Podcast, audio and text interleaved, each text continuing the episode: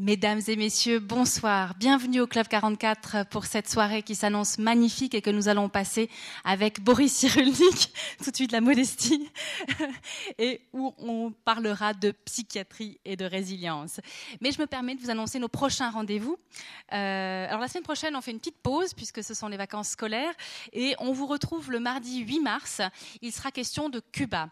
Euh, on aura le plaisir de vernir une exposition qui s'appelle Mas Humanos, Mas Cubanos, euh, des photographie d'Armel Ablutzel.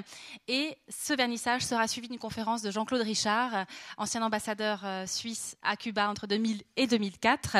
Donc là, c'est voyage garanti autour des grands questionnements sur le virage que va connaître Cuba en raison du réchauffement des relations avec les États-Unis.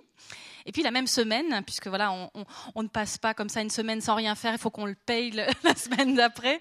Donc on aura un deuxième événement le jeudi 10 mars, où on aura le plaisir d'entendre Jean Svalen nous parler des relations Suisse-Union européenne. Et je vous donne en mille le sous-titre qu'il a choisi, Je t'aime, moi non plus. Tout un programme.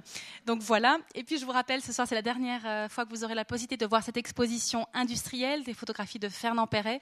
Euh, on a rassemblé avec le comité de la nuit de la photo des euh, clichés de comment dans le milieu industriel.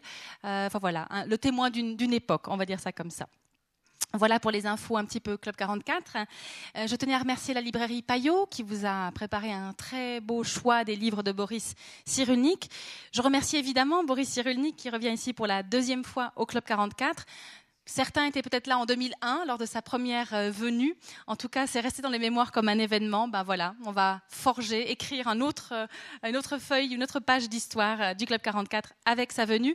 Et je vous rappelle d'ailleurs que la première conférence de 2001, vous pouvez la réécouter sur notre site internet, dans notre médiathèque. Elle est accessible en ligne gratuitement. Et puis bien sûr, celle-ci sera alors en plus filmée. Donc d'ici quelques semaines, vous la retrouverez sur notre site internet également, aux côtés d'autres grands personnage. Voilà. L'usage veut que je vous présente Boris Cyrulnik, mais je serai encore plus brève que d'habitude. Je disais à Boris Cyrulnik, si je suis trop longue, ils vont me lyncher. Donc je vais essayer d'être brève, parce que je tiens à ma vie. Je vous donnerai simplement quelques points de repère, puisque vous connaissez tous par cœur euh, la vie et le parcours de, Boris Cyrulnik. Je vous rappellerai simplement qu'il est né à, à Bordeaux, à l'orée de la Seconde Guerre mondiale, qu'il a connu une enfance placée sous le signe du nazisme et de l'antijudaïsme, mais pas seulement. Euh, mais c'est une période qui a été fondatrice pour sa carrière de psychiatre. Fidèle à son intuition ou à sa nécessité, il est devenu médecin, puis psychiatre et neurologue, mais il a aussi beaucoup travaillé dans le domaine de l'éthologie, qui lui tient beaucoup à cœur. Il la considère comme quelque chose qui est dans la continuité, et tous ses travaux sur l'attachement sont partis de ce domaine-là. Il a déployé des activités de thérapeute, mais aussi d'enseignant. Il enseigne toujours aujourd'hui dans diverses universités. Euh, il suit également des thèses de doctorat aux quatre coins du monde, à peu près. Euh, il est bien sûr un grand écrivain, il est l'auteur de 200 publications médicales et scientifiques, 17 livres personnels, 18 en tant que directeur ou co-auteur. et j'en citerai quelques-uns juste comme ça pour euh, rappeler tout ça. Les nourritures affectives, les vilains petits canards, mourir de dire, les âmes blessées dont il sera plus spécifiquement question ce soir. Et c'est en fait le deuxième tome de ses mémoires, le premier étant Sauve-toi, la vie t'appelle. Le tout beaucoup publié chez Edil Jacob. Vous êtes assez fidèle en édition puisque euh, vous avez beaucoup, beaucoup plié chez eux. Euh, je rappellerai également qu'il a reçu de nombreuses reconnaissances officielles, des doctorats honoris causa des universités libres de Bruxelles, de Lima, de Louvain, de Laval, et il a reçu les palmes académiques. Il a rempli des missions auprès du ministère en France, mais aussi au Brésil, en Colombie, et auprès de l'UNICEF euh, pour le Congo et la Bulgarie. Alors tout à l'heure, je vous parlais, je vous donnais des chiffres par rapport à ces livres, mais peut-on compter vos patients, vos lecteurs? En tous les cas, je ne crois pas exagérer en disant qu'on ne peut pas mesurer l'impact qu'ont eu ces écrits. Et je dois dire que ces dernières semaines, on a reçu beaucoup de coups de fil de votre part, de la part d'autres personnes, qui nous ont toutes dit ces livres ont tellement compté pour moi. Et je vous promets qu'on a chaque fois eu un petit frisson parce qu'on sentait que cette rencontre, elle était nécessaire pour les personnes qui sont là, pour vous tous. Et voilà, forcément, ça nous fait plaisir d'être les joyeux entremetteurs. Il n'a pas créé le concept de résilience, mais je crois qu'il l'a incarné, il lui a donné chair humaine, il l'a investi de toute son humanité, et les lecteurs ne s'y sont pas trompés. Vous ne vous êtes pas trompés, si j'en crois votre présence ce soir. Merci à Boris Cyrulnik, bonne soirée à tous et à tout à l'heure.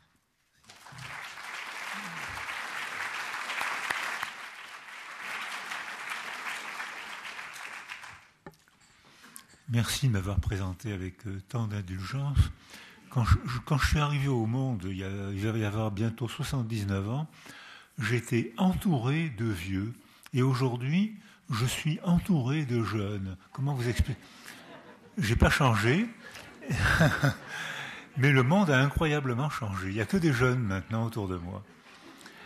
Alors, ça, me permet de dire quand même que 50 euh, ans d'expérience en psychiatrie, c'est un cheminement assez euh, intéressant parce que j'ai assisté et un peu participé à la naissance d'une manière de penser et que bien sûr on n'arrête pas de naître et on n'arrête pas de penser autrement. Euh, quand l'objet de la psychiatrie est un peu différent, c'est que L'objet du cardiologue est hors du cardiologue. C'est le cœur de l'autre qui se bouge, qui conduit mal l'électricité, et le cardiologue rentre chez lui comme un technicien, alors que l'objet du psychiatre n'est pas hors du psychiatre. C'est-à-dire que ce que raconte le patient touche le psychiatre, le blesse, le réconforte, et que les patients qui m'ont le mieux soigné sont ceux qui guérissaient. Dès qu'un patient allait mieux, il me soignait. Mais normalement, il pensait que c'était le contraire, mais j'en suis pas sûr.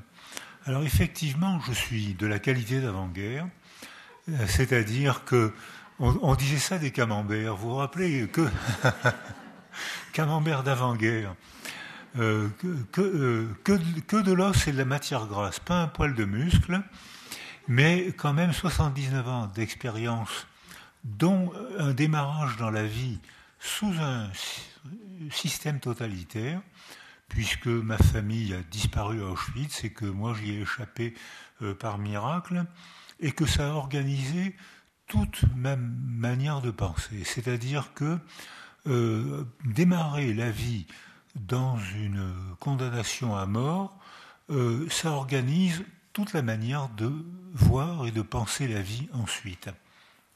Donc l'objet euh, du psychiatre n'est vraiment pas hors du psychiatre. Alors, le problème, c'est que la, pensée paresseuse, c'est de se soumettre et de réciter la doxa, c'est-à-dire de réciter l'opinion convenue. On n'aura que des amis. Si on dit comme tout le monde, on n'aura que des amis. Où est la pensée? Si on pense par soi-même, on risque de crisper ou de se crisper et de ne pas avoir que des amis. Et l'ennui de penser par soi-même, c'est qu'on se pose en transgresseur. Tout le monde dit ça et toi tu dis autrement. Tu es un transgresseur. Or le transgresseur, c'est presque le psychopathe. C'est-à-dire que c'est celui qui ne pense pas comme tout le monde, euh, pour qui il se prend. Or, le propre de la psychiatrie, c'est que on baigne avec des gens qui ne pensent pas comme tout le monde et les psychiatres ne pensent pas comme tout le monde. Euh, c'est-à-dire que cette enfance particulière que j'ai eue, puisque j'ai été emprisonné et condamné à mort à six ans et demi, j'avais bien compris, et persécuté jusqu'à la fin de la guerre, eh bien, euh, cette enfance particulière m'a rendu complètement psychiatre. C'est-à-dire, et que alors, euh, on, peut s'en sortir, c'est-à-dire que on peut chercher, à comprendre. J'emploie une expression qui a eu euh, beaucoup de succès. J'ai été atteint très tôt par la rage de comprendre. Et euh, tout le monde me dit, mais pourquoi vous avez employé cette expression C'est vraiment comme ça que je sens. C'est que démarrer sa vie comme ça, il fallait, il fallait que je comprenne pourquoi un crime immense et absurde pareil avait été possible. Donc, c'est pour ça que ça m'a rendu psychiatre, c'est que comme je, baignais dans une folie sociale, il n'y a, pas d'autre mot, euh, je pensais que donc, puisque la, société était folle, je pensais que, en devenant psychiatre, je pourrais soigner la société. Et bon, bah, j'avais six, faut me pardonner, j'avais six ans et demi. Hein, euh, donc j'ai compris, j'ai appris beaucoup de choses en étant psychiatre. Mes patients m'ont fait découvrir des mondes fantastiques. Vous savez que dans cette salle, on a tous dans la tête un roman différent. On a tous un roman dans la tête. Roman familial, roman culturel, on a tous une aventure humaine extraordinaire. On l'a dit, on l'a dit pas, on l'a dit presque, on s'arrange pour la dire. On, l'a fait dire par un artiste. Va voir ce film. Euh, ah bon, oui, ce film parle de mes origines, de, parle d'un gars qui était en Tunisie. Ah bon, tu été en Tunisie Oui, mais c'est pas de moi que ça parle. Ça parle de quel... Le comédien est mon porte-parole. Le comédien euh, euh, dit ce que moi je n'ai pas la force ni le courage de dire. Donc ça m'a, je pouvais pas ne pas chercher à comprendre parce que euh, sinon j'étais dans l'absurdité totale, mort par absurdité. Ma famille, pratiquement toute ma famille, arrivait de Pologne et d'Ukraine et ils ont pratiquement tous disparu. Il y a eu trois survivants sur une quarantaine de personnes. C'est-à-dire que c'était une folie. Pourquoi? Pour quel crime? Or, si j'avais accepté ça, eh bien, j'étais complice, j'étais complice des criminels. Si je me taisais, j'étais complice des criminels. Donc il fallait absolument que je comprenne pour reprendre possession de mon monde intime, et puis aussi que je partage un peu ce que j'avais réussi ou fait à comprendre, ou l'illusion que j'avais d'avoir compris, que je la partage un peu pour ne pas être soumis à un langage totalitaire. Alors, on dit, mais oui, mais les Allemands étaient, ont commis des actes monstrueux, pas seulement contre les Juifs, hein, sur un peuple de 9 millions d'habitants, 6 millions ont disparu en un peu plus de deux ans. Bon, c'est un acte monstrueux, mais d'autres ont énormément souffert aussi, et ça continue. Hein. C'est-à-dire que, c'est-à-dire que, comment un acte monstrueux comme ça a-t-il pu être pensé? Alors la pensée paresseuse, c'est de dire, puisque les Allemands ont commis un acte monstrueux, c'est que ce sont des monstres. Eh bien, pas du tout. Ce crime incroyable est arrivé dans un des pays le plus cultivés d'Occident, euh, les plus progressistes d'Occident, la belle culture allemande, la belle culture germanique, eh bien c'est là qu'a été commis un des plus grands crimes contre l'humanité, même s'il y en a eu d'autres, hein, dont on parlera si vous le voulez, mais c'est dans un peuple cultivé, c'est-à-dire que l'explication par la barbarie qu'on entend actuellement et qui revient n'est pas, pour moi, une explication. C'est trop simple. C'est pas ça. Comment des gens cultivés, j'ai été à Berlin. Et euh, les jeunes Allemands sont d'un courage et d'une honnêteté que j'ai beaucoup admiré. Euh, en, plus de ça, ils disent du bien de moi, alors je les trouve remarquables. Donc, et je vais euh, dans les musées, je vois des photos de des universités, des entreprises et des clubs de sport des années 30. Magnifique un vrai peuple cultivé, avec des conférences, avec de la musique, avec de l'art, avec de la science, avec la parité. Je regarde, les femmes avaient pratiquement les mêmes droits dans les années 30 que les hommes en Allemagne. Et comment, comment ce mystère, comment c'est possible? Je regarde euh, les photos d'un congrès d'anthropologie 1935-1937 je vois des beaux jeunes gens, bien élevés, bien formés, autant de garçons que de filles, euh, et je regarde qui a organisé l'enseignement et l'organisation de ce beau congrès d'anthropologie génétique, et je vois organisé par le docteur Mengele, celui qui a fait des expérimentations absurdes, criminelles, des tortures médicales eh bien c'est le même qui avait organisé des congrès où il donnait la parole à tout le monde dans une optique tout à fait paritaire, tout à fait généreuse. Comment expliquer ça? C'est pas la c'est pas la pensée une cause provoque un effet. C'est pas ils ont commis un acte monstrueux donc ce sont des monstres et ben non, c'est pas ça. Ils ont commis un acte monstrueux et c'était des gens cultivés, des gentils papas, des gentilles mamans, avec des vraies familles, des sportifs, des artistes, des scientifiques. Comment expliquer ça? La barbarie, c'est ce qu'on dit, hein, on on, lit encore ça. Eh ben non, ça explique, pour moi, ça explique rien, c'est pas ça. Alors je me suis dit, euh, il faut donc penser autrement. Il faut donc chercher à comprendre autrement. Alors, euh, si vous, voulez lire ceux qui lisent l'anglais, lisez euh, Léon Goldenzone, j'ai oublié le titre, c'est aux éditions Penguin en anglais, Léon Golden Zone, le fils de l'or.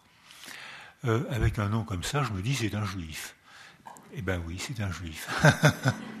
C'est-à-dire que euh, je me dis, mais je lis le livre euh, et je me dis, mais je vais trouver des, choses monstrueuses. Et qu'est-ce que je lis dans le, euh, Rudolf Heuss, pas H-E tréma S, hein, le, le, directeur du camp d'Auschwitz, pas Rudolf S, hein, c'est Rudolf Heuss.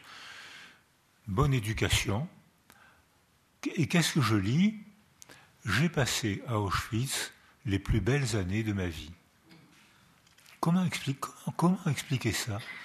Et il explique, je m'entendais très bien avec ma femme, un couple marchait très bien, on avait quatre enfants, on, on s'en occupait avec amour, on était cultivés, on avait une maisonnette à l'entrée du camp, j'ai passé à Auschwitz les plus belles années de ma vie. Alors, un début de réponse apparaît. C'est que, dans son esprit à lui, il avait passé ses diplômes, il faisait bien son travail, qui était difficile, vous savez, il fallait brûler à peu près 10 000 personnes par jour pour tenir les cadences. Vous savez que ce n'était pas un métier facile. Et si je souligne, et si ça vous paraît absurde, c'est parce que c'est comme ça qu'il faut le dire, je crois, c'est que, en étant en faisant ce travail, il avait perdu, en se soumettant, voilà ce que je voulais dire, en se soumettant à une doxa sans critique possible, un langage totalitaire qu'il avait absorbé, qu'il avait intériorisé, qui lui avait permis d'avoir ses diplômes et son poste de responsabilité, il avait perdu tout esprit critique. Et pour lui, il s'occupait de... il était amoureux de sa femme, il s'occupait bien de ses enfants et il faisait un travail bien difficile. Dix mille personnes à brûler tous les jours. Alors, comment. Voilà, donc c'est possible que quelqu'un de cultivé, de gentil papa, gentil mari, puisse commettre un crime sans aucune conscience de son crime. Il ne faisait qu'obéir. C'est-à-dire qu'on retrouve la même chose pour les inculpés de Nuremberg, Eichmann notamment, qui dit Mais je ne suis coupable de rien, je n'ai fait qu'obéir. Il répète ça comme un slogan. Il y a, une fille, une philosophe que j'aime beaucoup, qui a été très violemment critiquée, Anna Arendt. Et si vous voulez la lire, moi j'ai beaucoup d'admiration pour, euh, cette philosophe. moi je la trouve tout le temps convaincante. Elle a provoqué une violence extrême contre elle quand elle a parlé de la banalité du mal.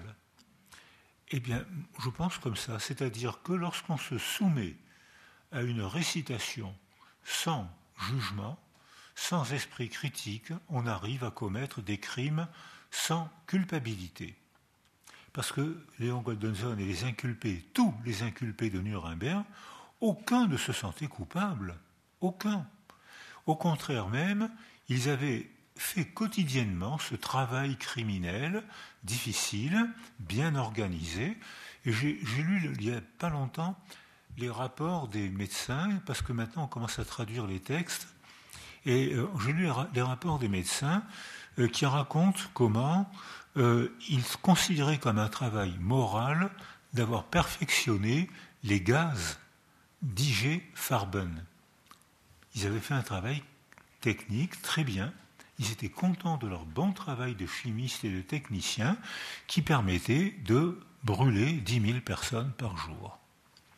Alors voilà, alors c'est-à-dire que là, je commence à un peu mieux comprendre. Alors arrive là-dedans, arrive un transgresseur qui dit mais non, mais je ne peux pas penser comme ça, je ne peux pas penser que ces gens étaient des monstres et pourtant ils ont commis un acte monstrueux.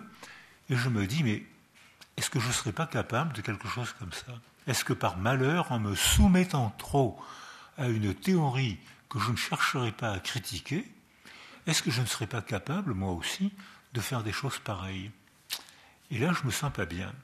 Et là, je me dis, le seul moyen d'éviter ça, c'est de critiquer systématiquement et surtout de prendre du recul pour garder ma capacité de jugement.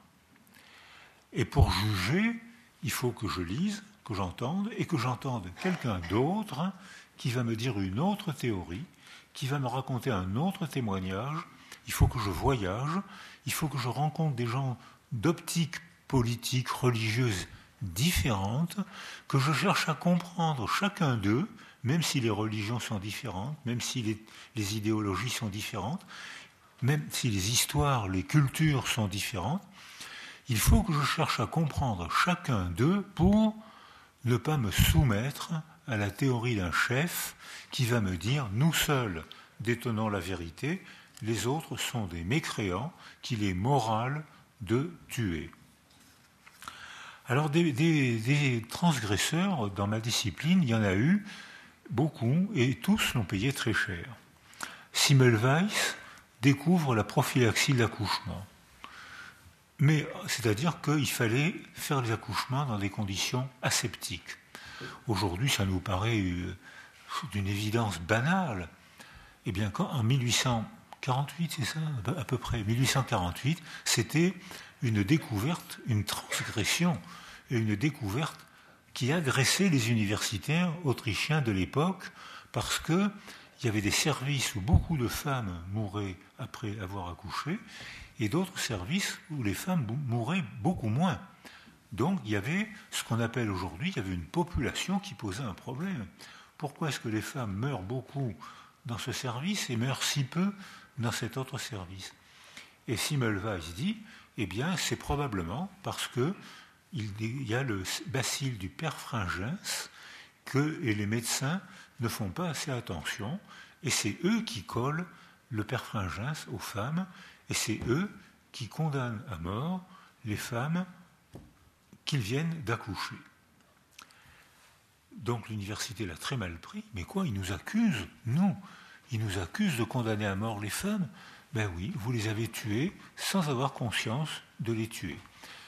Simmelweis a perdu sa place, il a perdu son poste de chef de service, il a commencé, euh, il était en grande difficulté parce qu'il n'avait plus de travail, il ne pouvait plus travailler, il était chassé de tous les postes, il a été hospitalisé d'office en psychiatrie, il a été battu par les infirmiers et il est mort, les coups qu'il a reçus se sont infectés et il est mort du bacille du perfringens. C'est-à-dire, c'est celui, l'amase. Alors, je ne sais pas si ce nom vous dit quelque chose, mais c'est celui qui a euh, popularisé en France l'accouchement dit sans douleur. Bon, alors on, parle d'accouchement sans douleur parce que c'est pour frimer un peu, hein. mais euh, bon, c'est pas vraiment l'accouchement sans douleur, mais les femmes maîtrisent. Elles sont maintenant, elles maîtrisent l'accouchement, et beaucoup de jeunes femmes se font préparer euh, la seringue pour, pour une anesthésie éventuelle, et elles disent vous ne me ferez la péridurale que si je perds la maîtrise de l'accouchement. Et la plupart ne perdent pas la maîtrise de l'accouchement et la seringue reste sur la table. Mais c'est bien, si je perds pied, je sais qu'il y aura une solution chimique, mais je vais tout faire pour ne pas perdre pied. Et, elles sont fières d'avoir maîtrisé l'accouchement, ce qu'elles ne faisaient pas avant que l'AMAS introduise en France l'accouchement dit sans douleur. Je me rappelle, j'étais en première année de médecine, donc je ne savais rien. Et euh, j'étais en première année de médecine et j'ai été très éprouvé par les, salles d'accouchement parce que les femmes souffraient terriblement, elles souffraient beaucoup.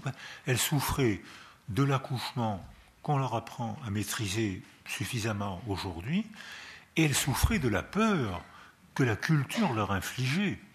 Et elles souffraient de la doxa qui leur disait une femme qui accouche sans, souffrir ne pourra pas aimer son enfant parce que dans la Bible, il est écrit indolore paries.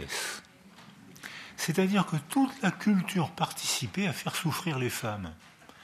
Et elles souffraient de l'épreuve physique qu'est un accouchement, mais maintenant elles sont entraînées, elles sont préparées, et si elles perdent pied, ce qui arrive, pas toujours, il y a une solution médicamenteuse. La plupart du temps, elles sont fières de maîtriser leur accouchement. C'est une épreuve, elles sont plus fortes. Or, Lamaze, alors là, il y, a sûrement des scientifiques dans la, salle, Lamaze rentre de Russie et il avait vu une femme accoucher sans douleur. Pour lui, il rentre bouleversé, mais alors donc c'est donc que c'est possible, puisque j'en ai vu une accoucher sans douleur, c'est donc possible. Qu'est-ce que nous raconte la Bible? Sacrilège, tu vas contre la Bible, blasphème, tu vas contre la Bible. Ben, non, je ne vais pas contre la Bible, mais enfin, je l'ai vue cette femme, elle a tout maîtrisé. Et entre les contractions, on bavardait avec elle, elle souriait. Pendant les contractions, elle souriait moins. Mais entre les contractions, elle sourit. Je l'ai vue. Mais je l'ai Qu'est-ce que tu racontes? Trois procès. Université, une association, le Conseil de l'ordre. Il perd ses trois procès. Et il finit ruiné et malheureux. Alors, je peux continuer comme ça les, découvertes tragiques. Et quand j'étais gamin, je voulais devenir psychiatre pour comprendre. Et euh, donc je finis médecine. Et euh, avant de préparer euh, le, concours, le, concours, de l'internat, je me dis il faut quand même que j'aille voir un peu ce que c'est que la psychiatrie. Pour... Alors je choisis un stage à Sainte-Anne, qui était le, la cellule souche de la psychiatrie, parce qu'il y avait des figures, y avait des figures extraordinaires. Il y avait Lacan, euh, qui était un personnage euh, fantastique. Il pouvait dire n'importe quoi, on trouvait ça merveilleux. Et, et, il s'en privait pas. Et, et, en face de lui, il y avait Henriet. Alors Henriet, lui, c'était le laboureur, le psychiatre laboureur, et euh, Lacan, c'était c'était Sacha Guitry qui avait des, qui, des envolées magnifiques, qui parlait bien, tout le monde. Il m'est arrivé de regarder les gens qui regardaient parler Lacan. Et je vous assure que les gens étaient alors, fascinés parce qu'il avait une verve, il avait des images, il avait une présence qu'on palpait physiquement, et c'était vraiment Sacha Guitry. Il était fascinant. Et puis en face de lui, et pas d'accord avec lui, il y avait Henriet, le psychiatre des champs, à Bonneval, non universitaire. Lacan non plus n'était pas universitaire, mais ils ont transformé la pensée universitaire. Et Henriet, avec son gros ventre, ses grosses épaules de taureau, euh, qui, a son accent de Banyuls, qui lui disait Mais qu'est-ce que tu racontes? Arrête un peu, qu'est-ce que tu racontes? Et il bousculait Lacan, et Françoise Dolto bousculait aussi beaucoup Lacan. Pour nous, c'était passionnant.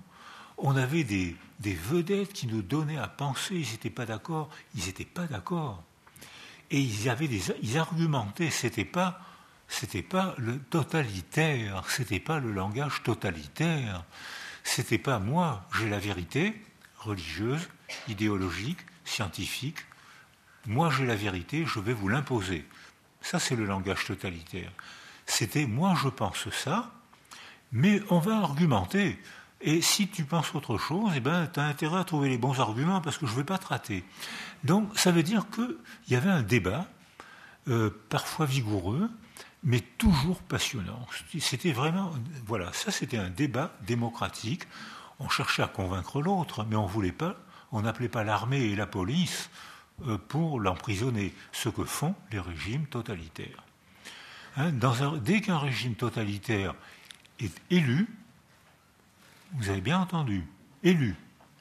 Dès qu'un régime totalitaire est élu, la première chose qu'il fait, c'est de contrôler les journalistes, les artistes et les psychologues. Pourquoi? Parce que c'est ceux qui donnent à penser. Les journalistes, à condition que ce soit qu'ils ne soient pas achetés par le gouvernement, à condition qu'il y ait plusieurs courants, débat entre journalistes. Je lis ce journal, lui il n'est pas d'accord. Je peux, il me donne les matériaux pour juger. Euh, artiste, pourquoi? Parce que le théâtre grec était obligatoire, c'était une fonction démocratique. Les Grecs, les citoyens, devaient aller au théâtre, c'était obligatoire, ils devaient aller au théâtre, et les comédiens mettaient sur scène les problèmes de la cité.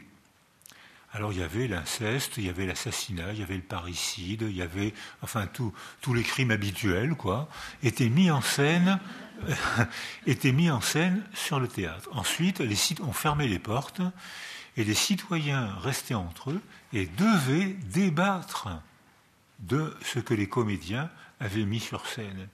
Fonction démocratique de la Grèce ancienne. Démocratique, mais enfin quand même, euh, Pythagore était quand même partisan d'esclavage, et puis même si la fonction démocratique existait chez les Grecs, c'est parce qu'il y avait des esclaves qui faisaient tous les boulots. Donc, euh, mais euh, donc c'était démocratique entre, entre citoyens grecs, hein. mais pour les autres. Alors, mais c'était quand même, il y avait un lieu de débat, il y avait un lieu de parole, un lieu de création artistique, et c'était pareil pour les psychologues, parce que les psychologues ayant des problèmes, ayant à affronter des problèmes hors de la cité, sont un peu des, sont des transgresseurs. Tiens, la culture me dit ça, les prêtres me disent ça, les universitaires me disent ça, mais mon patient, lui, il me dit autre chose. Et moi, j'ai envie de comprendre mon patient. je, me mets dans sa tête, et ce que je comprends de sa tête ne correspond pas tout à fait avec ce que j'apprends à l'université. J'ai appris, il y, a, sûrement des psychiatres euh, dans la salle, euh, mais moi je suis un archéopsychiatre, hein, je, suis, euh, je, suis, diplômé avec les dinosaures, j'ai été diplômé avec les dinosaures en même temps. Et j'ai j'ai appris, j'ai récité les théories de la dégénérescence de Morel. Vous savez ce que c'est ces théories de la dégénérescence? C'est les théories nazies. Les nazis avaient perdu la guerre des armes, ils n'avaient pas, ils n'ont toujours pas perdu la guerre des idées. Et nos universitaires nous ont dégénérescence, ça veut dire génésis. Euh, si il y a si vous êtes de bonne qualité biologique, euh, si vous êtes de bonne race, vous allez vous développer bien, quelle que soit votre famille et votre culture, puisque vous êtes de bonne race. Génétiquement, génésiquement, euh, vous, êtes de qualité supérieure. Alors que ceux qui n'ont pas la même couleur de peau que moi, ceux qui n'ont pas la même religion que moi, ben, ils ne sont pas de bonne race, hein, vous êtes bien d'accord. Donc, euh, ils sont de qualité inférieure. Ils ne sont pas générés. Ils sont dégénérés. Alors, euh, euh, donc, génétique, ça veut dire, ça voulait dire génésis. Hein, c'est genèse. C'est pas gène au sens d'aujourd'hui. Alors, les nazis ont dit, mais ça, ça, nous plaît. Et nous, donc, puisqu'on est raciste, puisqu'on a fait toute une théorie politique fondée sur le racisme, eh bien, euh, on, a, évalué, scientifiquement bien sûr, que les gens de race supérieure sont les blancs aux yeux bleus. Alors, quand j'ai lu ça pour la première fois, moi, aujourd'hui, j'ai tendance à penser, je pense, moi qui suis raciste, je pense que les gens de bonne race et de qualité supérieure, c'est les chauves. C'est-à-dire. Mais oui. Mais oui. Je ne sais pas pourquoi je pense ça. mais mais ben, ça vous fait rire, mais c'était aussi bête que penser. Moi, blanc aux yeux bleus, je pense que la qualité supérieure, c'est les blancs aux yeux bleus. Voilà, c'est aussi bête. Ça a fait une des plus grandes tragédies de l'histoire humaine, a été basée sur une théorie raciste aussi stupide que ça. Parce que le contenu biologique du Maurras, c'est voisin de zéro. Mais le contenu idéologique du Maurras, alors là, c'est pas voisin de zéro. Là, c'est même porteur de tragédie. Alors, donc, quand euh, j'ai appris, pour mes examens, j'ai donc appris une théorie raciste, la dégénérescence de Morel, que les jeunes n'apprennent plus par bonheur maintenant, parce qu'il y a eu des caractères de cochon qui ont contesté ça et ça a fait des conflits. Mais il y avait une possibilité de débat démocratique. Donc maintenant, on n'apprend plus ça. aux jeunes, on leur apprend d'autres bêtises, et ils, seront diplômés avec d'autres bêtises, mais pas avec celle-là. Alors, on s'est dit, mais donc, il faut, euh, euh, à la même époque, ces théories étaient cohérentes. Euh, c'est-à-dire que il y avait un système cohérent, logique, coupé de la réalité sensible. Je viens de définir le délire. D, l'ira, sortir du sillon, sillon, la terre, être coupé de la réalité sensible. Alors, Freud, que j'ai fréquenté pendant euh, des années, que je fréquente encore de temps en temps, Papa Freud m'a appris qu'il y a dans les mots un implicite qui mène au délire. Alors, euh, mais Papa Freud, qui était neurologue, hein, Papa Freud n'a jamais été psychiatre ni psychologue, il n'a jamais mis les pieds dans un service, sauf quand il, est, il, a mis les pieds dans un service de neurologie à la Pitié-Salpêtrière à Paris quand il était en service de Charcot.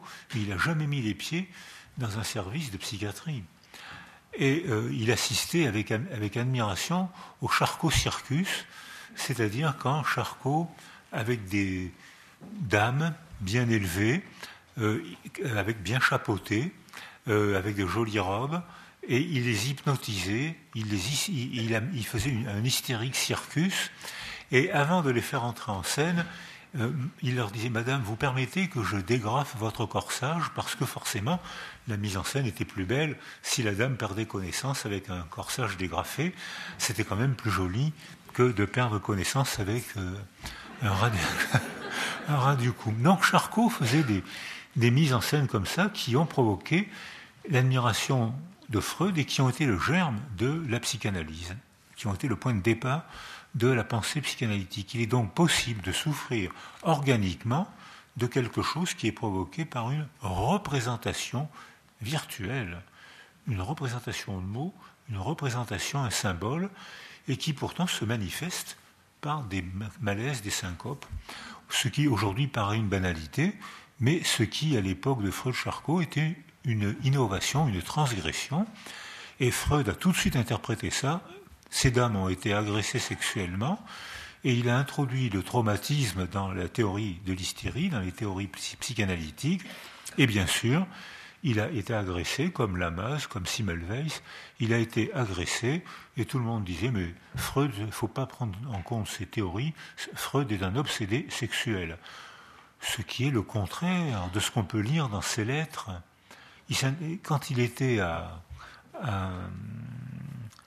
Trieste, à l'Institut de biologie marine, parce que le seul travail primé de Freud, c'est son travail sur la sexualité des anguilles. C'est le seul travail primé qu'il a eu. Euh, il avait constaté que euh, les anguilles sont, naissent femelles et vieillissent mâles. Donc elles ont une sexualité étrange, hein. c'est-à-dire comment peut-on être femelle quand on est jeune et mâle quand on vieillit? Alors ça, ça a interrogé beaucoup les gens, et ils cherchaient dans les ovaires, ils cherchaient l'explication biologique de ce mystère, et qui effectivement est un, mystère biologique qu'on sait éclairer maintenant. Et Freud écrivait beaucoup à sa femme, Martha, donc on a les archives maintenant sur Internet euh, ou surtout sur, euh, avec, sur les petits téléphones. Là, je ne sais pas ce qui va rester, mais maintenant on a les lettres de Freud à sa fiancée, puis à sa femme. Et quand il était à Trieste, il dit Je ne suis pas très intéressé par les Italiennes. Donc, ce qui pour un garçon de 20 ans pose un problème, c'est que je ne suis pas très intéressé par les Italiennes. Et on a une lettre stupéfiante, 39 ans, il écrit à sa femme, poliment, il la voit, et il lui dit euh, ma, femme, Martha, je ne sais plus, euh, acceptez-vous que nous renoncions désormais à toute relation sexuelle? Euh, Alors, pour une raison pratique, c'est qu'il n'y avait pas de pilule à cette époque-là, et que l'anticonceptionnel, c'était d'arrêter d'avoir des relations sexuelles, ça marchait bien.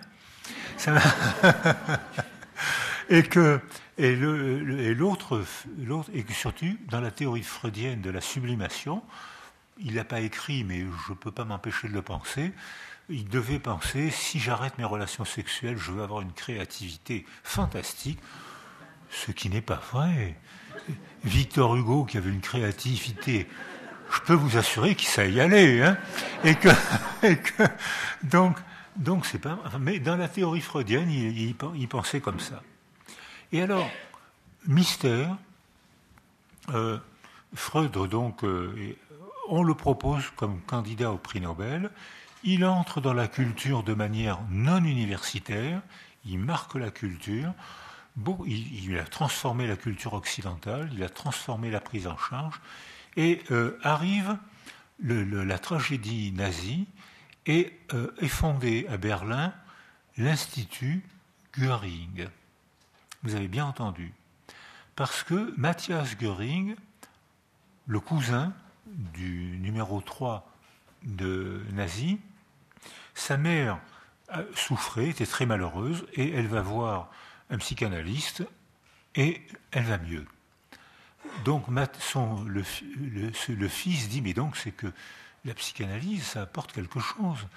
Donc euh, il dit à Göring un pouvoir de décision, il faudrait faire un institut Göring parce que la psychanalyse apporte quelque chose à la culture, ça a transformé, notre culture et aux gens, ça, aide beaucoup de gens.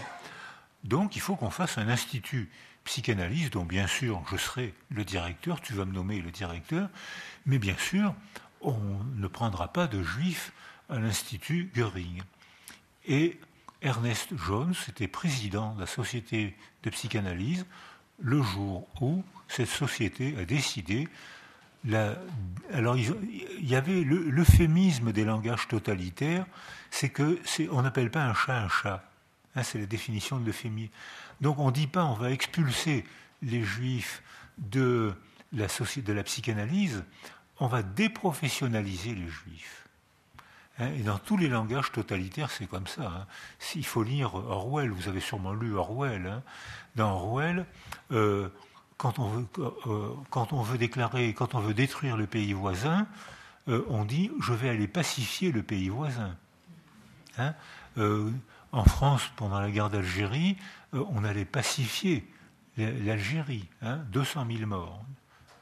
On allait pacifier, c'était une opération de police qui allait pacifier.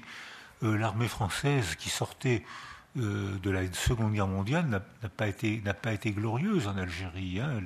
La, torture était une pratique systématique et j'ai eu des témoignages de gens qui manipulaient la, la parce qu'il fallait donner un, prénom à une torture insupportable, inhumaine, qui consistait à brancher des électrodes sur les testicules ou, le, sur le corps des, hommes ou des femmes torturés, et il fallait pédaler pour envoyer de, l'électricité dans la dynamo.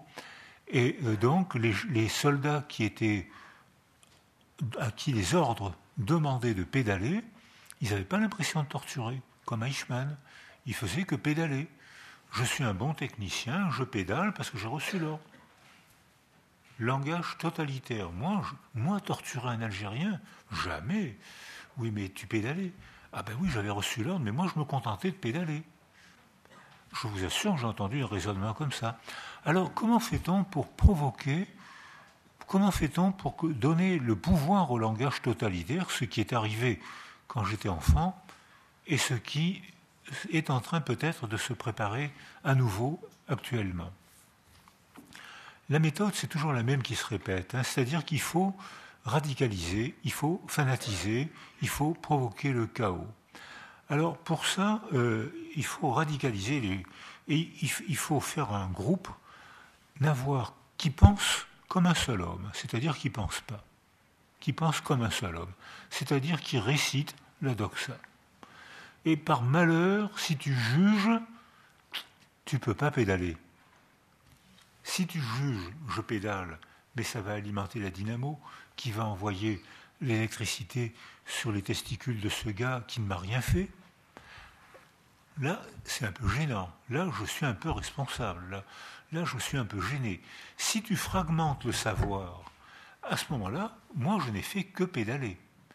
Et on voit que la science peut encourager le langage totalitaire parce que la science est réductionniste et parce que la science donne, accède au savoir, donc au pouvoir, en fragmentant le savoir. La biologie qui s'oppose à la psychologie, qui s'oppose à la psychanalyse, qui s'oppose à la sociologie. Chacun a son fragment de savoir qui est pertinent et ça permet de faire un monde clos qui permet d'ignorer le monde des autres. Et à ce moment-là, si les autres meurent, c'est quand même pas grave. Hein. C'est-à-dire que euh, dans les théories nazies, les nègres étaient des êtres humains inférieurs. Mais les juifs et les tziganes n'étaient même pas des êtres humains, c'est-à-dire que c'était des bacilles et qu'il était moral de purifier. Donc c'était moral de, euh, de, purifier la société en brûlant les juifs et les tziganes. C'était un acte moral. On a retrouvé des archives que j'ai eu l'occasion de lire euh, disant que c'était au nom de la morale qu'on purifiait la belle société allemande de la souillure des bacilles juifs et tziganes. Alors, alors que les nègres, c'était des êtres inférieurs. Donc il fallait en faire l'élevage. Vous avez bien entendu. C'était écrit comme ça. Alors les nègres étaient des êtres humains inférieurs, mais pas les juifs. Quand, or, qu'est-ce qui s'est passé? Au Rwanda Quand on veut tuer les autres, parce qu'au Rwanda, il y a eu un génocide aussi, hein, quand on veut tuer les autres, eh bien, il faut les déshumaniser. Alors, si les juifs sont des bacilles, qu'il est moral, c'est pour ça qu'a été créée la chaire d'hygiène raciale. Hygiène raciale. Et, euh, au Rwanda, euh, beaucoup de Hutus disaient euh, pas, il faut éliminer les cancrelats. Les cancrelats, ce pas des êtres humains. Donc ça veut dire que ce n'est pas un crime d'écraser un cancrelat. Mais il y avait chez les Hutus, il y a eu des justes, comme chez les chrétiens, il y a eu des justes, et comme chez les Turcs, il y a eu des justes, c'est-à-dire que chez les Turcs, au moment du génocide arménien, eh bien, il y avait des Turcs qui gardaient leur capacité de jugement et qui ne se laissaient pas entraîner par le flux totalitaire et qui disaient Mais moi, je ne veux pas égorger cette dame arménienne, j'en ai reçu l'ordre, mais je ne peux pas le faire. Elle m'a rien fait, cette dame, ça a été ma voisine pendant 30 ans. Euh, elle a gardé mes enfants, je ne sais pas, je ne peux pas l'égorger. Ah oui, mais si tu l'égorges pas, tu, n'obéis pas aux ordres. Ben, je n'ai pas envie de désobéir, mais je ne peux pas obéir. Je viens de tenir un raisonnement de juste. Je ne suis pas contre le gouvernement, mais je ne peux pas tuer ses enfants. J'ai assisté il n'y a pas longtemps à Paris à une réunion avec des, Christopher Browning et euh, des historiens qui ont retrouvé les lettres du 101e régiment de, police de l'armée allemande. Et euh, ils avaient reçu pour ordre d'entrer euh, dans les, dans les écoles polonaises et avec des revolvers et de tuer les enfants d'une balle dans la tête, les uns après les autres. Ils étaient 300, ils ont tué 30 000 enfants d'une balle dans la tête, les uns après les autres. Et euh, la plupart de ces hommes n'avaient pas le sentiment de crime. Et euh, comme ce travail était difficile à faire, euh, les officiers leur disaient si vous ne pouvez pas le faire, l'obéissance, vous devez obéir, sinon vous passerez en tribunal militaire. Mais et passer en tribunal militaire, c'est très grave. Hein. Euh, tu perds tes droits euh, sociaux, tu peux plus travailler, tu perds ta carte d'identité, tu peux plus vivre, tu es chassé de la société. Alors, mais si c'est trop dur pour vous, dites-le et euh, on vous, on vous punira pas et on vous changera de régiment. 7% ont dit j'y arriverai pas, je ne pourrai pas tuer des enfants les uns après les autres d'une balle dans la tête. Et ils écrivent à leur mère, généralement, ils écrivent euh, Les autres ont été des soldats courageux, moi j'ai honte de ne pas avoir eu le courage d'exécuter les ordres. Soumission à un langage totalitaire.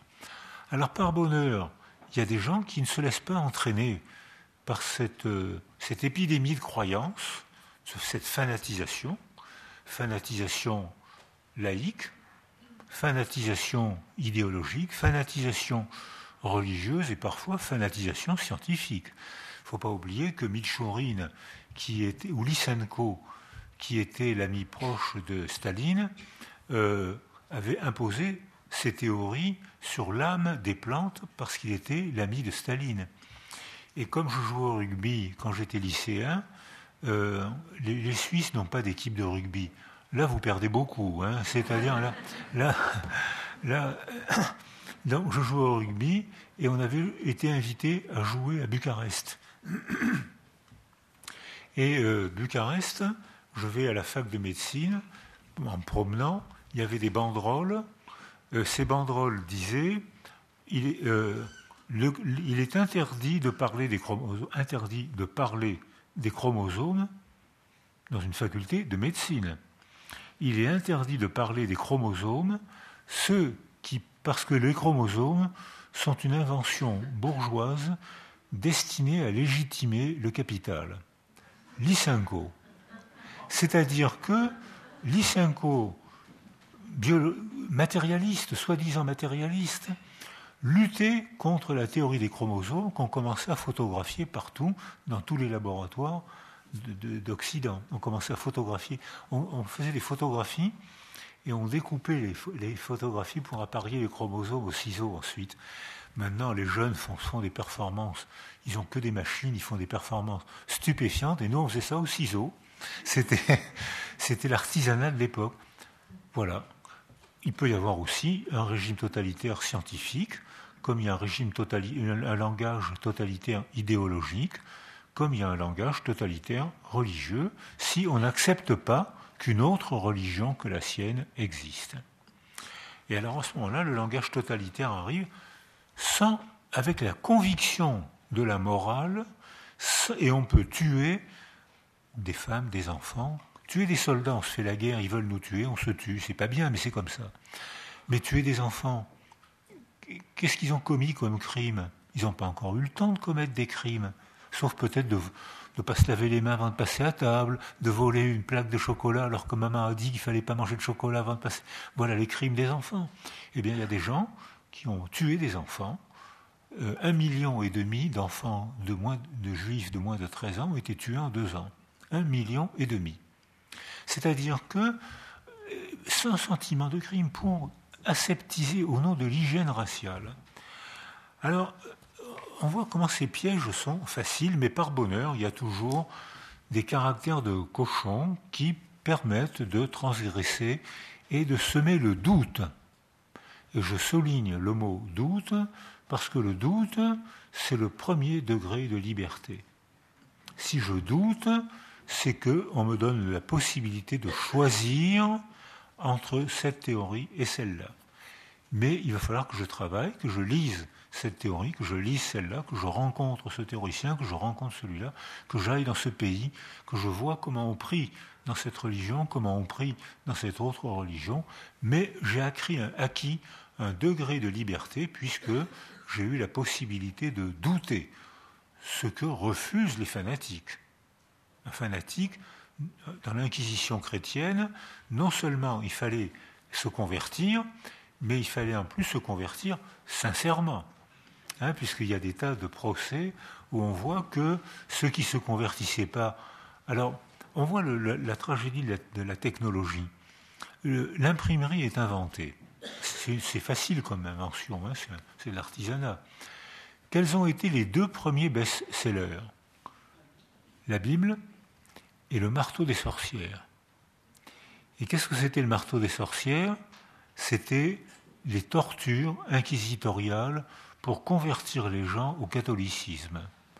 J'ai lu quelques pages du marteau des sorcières, je vous assure que je me serais converti. C'est-à-dire qu'il y avait une imagination dans la torture, mais c'est incroyable, l'esprit humain, imaginer des tortures pareilles. Alors, euh, tout à l'heure, je vous, ai avoué que j'ai appris les théories nazies de la dégénérescence, mais ça, ça reste entre nous, hein, ça ne sort pas de la salle. Hein. Or, euh, Minkowski, euh, avec qui j'avais des relations de couple, c'est-à-dire qu'on s'aimait beaucoup et on s'engueulait tout le temps. un vrai couple. C'est-à-dire, et euh, Minkowski avait un caractère de cochon. Et comme il était juif, il, non, il va à Harvard finir sa médecine. La guerre éclate, il ne peut pas rentrer en France. Il s'engage dans l'armée. Alors moi j'ai le souvenir qu'il m'avait dit armée suédoise, mais un militaire m'a dit que c'était l'armée norvégienne. Bon, je dis ce qui est mon souvenir, suédoise norvégienne. Il s'engage, il fait la guerre contre les Allemands dans l'armée d'Europe du Nord. Il rentre en France à la Libération, ayant été formé par Harvard et la médecine américaine, et il entreprend de fonder la néonatologie, c'est-à-dire s'occuper des bébés prématurés. Il a toute l'université contre lui, au nom d'un argument, il ne faut pas soigner les prématurés de façon à ce que la sélection naturelle puisse se faire. Théorie nazie, qu'on réentend encore. Et par bonheur, Minkowski, avec son caractère de cochon, rentre en rogne, va dans les ministères, engueule, tout le monde se fait virer par tout le monde, parce qu'il avait, ça vous dit quelque chose, Minkowski C'était Sir, Sir Minkowski. Alors moi, je l'appelle, il avait été ennobli par euh, la reine d'Angleterre. Alors moi, je l'appelais sœur, ma sœur Alex. Alors ça le, mettait, ça le mettait en rogne. Alors il m'engueulait. Il me dit, mais non, je suis pas ta sœur. je et, puis alors, il me dit, je préfère ta femme. Je lui dis, bah, t'as bien raison, moi aussi je préfère ma femme. enfin, un vrai couple, quoi. Et, et euh, il finit par faire un centre de néonatologie on récupère les, prématurés maintenant. Les, petits prématurés, à quelques mois, deux mois, sont tous récupérés, et après 8, 10 mois, il n'y a pas de différence avec la population générale. C'est des bébés qu'on aurait laissé mourir au nom d'une idéologie raciste. Il faut que la sélection naturelle se fasse. Et maintenant, ils deviennent des êtres humains, comme tout le monde. Ils ont un petit retard au départ, mais à la banalité des interactions, ils boulonnent et ils rattrapent leur retard en quelques mois. Ils deviennent, il n'y a plus, à partir du huitième, dixième mois, il est plus possible de faire la différence. Voilà. Alors, le transgresseur, Minkowski, lutte contre une théorie nazie, récitée par des gens qui avaient fait la guerre contre les nazis, mais qui avaient bien digéré l'idéologie raciste nazie, donc oui, c'est pas le bien d'un côté et le mal de l'autre. Hein. C'est pas, c'est pas euh, le bien contre le mal comme je l'entends souvent. Ça serait trop simple que ce soit comme ça. C'est pas si simple que ça. Alors, je parle encore dix minutes, Madame la Présidente. Euh, alors, euh, j'étais, je passe, je, je, décide d'aller voir si vraiment j'ai envie de faire psychiatrie. J'assiste à des séances merveilleuses de, duel magnifique entre Lacan et Henriet. C'était passionnant, c'était amusant, c'était passionnant. C'était vraiment des beaux événements qui faisaient lire et penser. Et là, il y a un débat démocratique, même si on n'était pas d'accord. Et puis, je vais voir Jean M., communiste et lacanien, et je lui dis voilà, je me demande si je vais pas, j'ai envie de faire psychiatrie, mais je voudrais savoir comment ça se passe sur le terrain très gentiment, il me dit ben, Venez faire la visite avec moi. C'était dans la grande banlieue parisienne, Charcot, décidément. L'hôpital Charcot était dans cette histoire. Et je rentre et je vois des clés, des pavillons fermés, tout fermé, et je vois pas de lit, des infirmiers avec des trousseaux, les deux yeux pochés par les bagarres, on ouvre une salle, le silence, puis tout d'un coup des hurlements, des cris. J'arrive dans les dortoirs, pas de lit, la paille, on fait sortir. Alors on ne disait pas les malades, on fait sortir, je ne sais plus ce qu'on disait, euh, on, change la paille souillée par la nuit, les infirmiers donnent un coup de jet d'eau, font rentrer les malades, on passe au dortoir suivant. Pas un mot, pas un soutien, pas une relation humaine. Et puis, euh, Henri M me dit, ben voilà, si c'est moi, j'ai la passion, je veux comprendre, ce métier me passionne, mais voilà nos conditions de travail. Si vous décidez de passer les concours, voilà ce qui vous attend. Je suis rentré chez moi, j'ai en effet passé les concours pour devenir neurologue, parce qu'à cette époque-là, on avait la possibilité du choix. Mais la neurologie, à cette époque-là, il y a sûrement des anciens dans la salle, euh, c'était pas tendre non plus. Hein. Il y avait un dogme qui disait cerveau touché, cerveau foutu. Comme le café. C'est-à-dire, on sait maintenant que c'est étonnamment faux, que la plasticité cérébrale est incroyable, et surtout, la, jeune neurologie, photographie, montre comment un cerveau peut être façonné, modifié, sculpté par les relations humaines.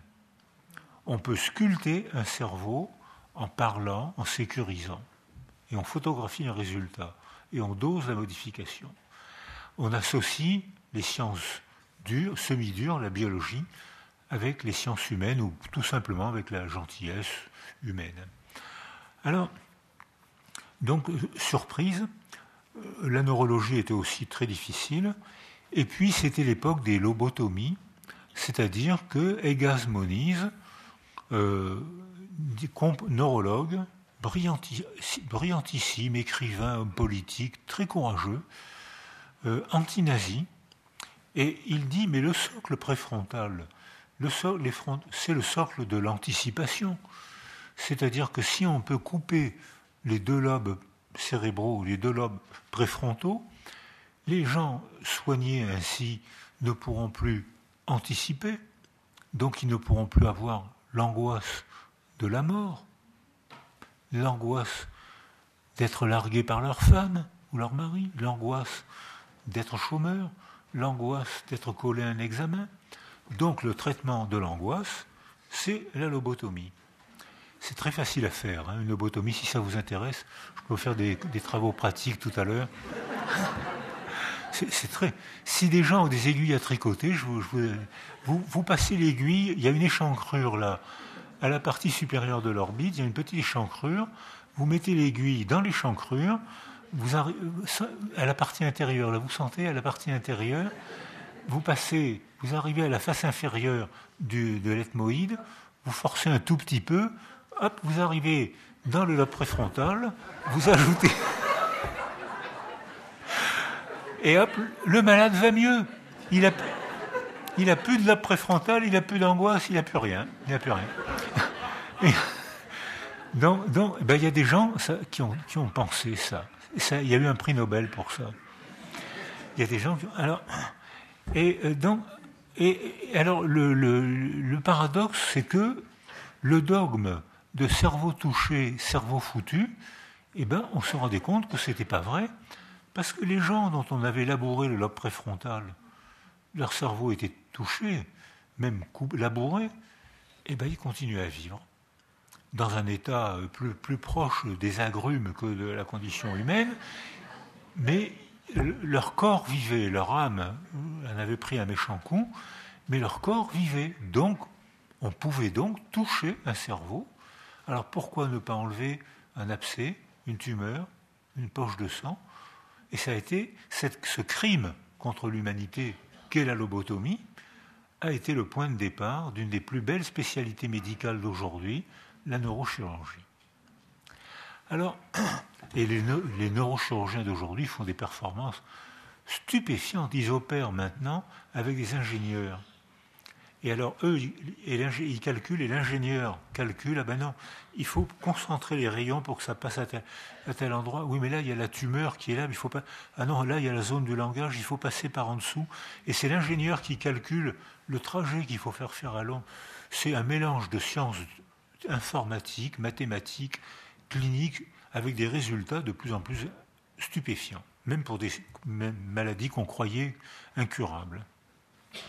Alors, donc voilà l'absurdité de l'évolution des découvertes en médecine. Alors, je passe l'internat, puis j'étais quand même intéressé par la psychiatrie, et euh, je sympathise avec Laborite. Je ne sais pas s'il était connu en Suisse. Et euh, Laborite s'intéressait beaucoup à l'éthologie animale, et il me dit, euh, j'ai une idée, euh, il y a chez les, animaux, les marmottes, les animaux les ours qui hibernent, euh, pendant qu'ils hibernent, ils consomment presque pas d'énergie. Leur métabolisme de base est réduit juste au minimum et il n'y a pas de maladie. Et quand le climat se réchauffe, ils se réchauffent et hop, ils repartent et ils n'ont pas de maladie, ils résistent aux infections. Et il dit les, les interventions de neurochirurgie à cette époque-là duraient 8 à 10 heures. Et on faisait des, des anesthésies au gardénal. Donc on mettait les gens en coma barbiturique. Et certains ne se réveillaient pas. Et Laborite dit, mais il suffit de les refroidir et on donnera beaucoup moins de médicaments pendant l'opération. Bon raisonnement. Il nous apprend à faire des couvertures, euh, des couvertures et on mettait des glaçons dans la couverture et on enveloppait les gens qui étaient moyennement contents d'être enveloppés par des couvertures leur température baissait et en effet, on pouvait faire des interventions longues avec 3-4 fois moins de médicaments. Et, à ce moment-là, euh, Laborite et Huguenard découvrent une molécule qui avait été rejetée par les laboratoires américains, euh, le largactyle, et qui faisait baisser la température. Et Huguenard, découvreur, lui aussi caractère de cochon, dit Mais pourquoi mettre les gens dans la glace alors que c'est désagréable pour eux Alors que, en leur faisant une perfusion avec un peu d'argactyle, on fait baisser la température presque autant. Marché conclu.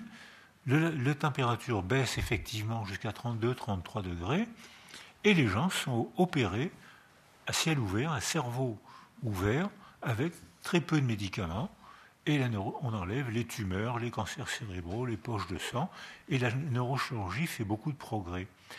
Et puis arrive aussi un jour où arrive un réunionné qui était arrivé avec une tumeur bénigne. C'est un méningiome qui est une tumeur bénigne. Sauf que euh, cette tumeur bénigne avait la, taille d'une orange, et une tumeur bénigne de la taille d'une orange, c'est pas bénin, ça écrase tout le cerveau, donc c'est plus bénin.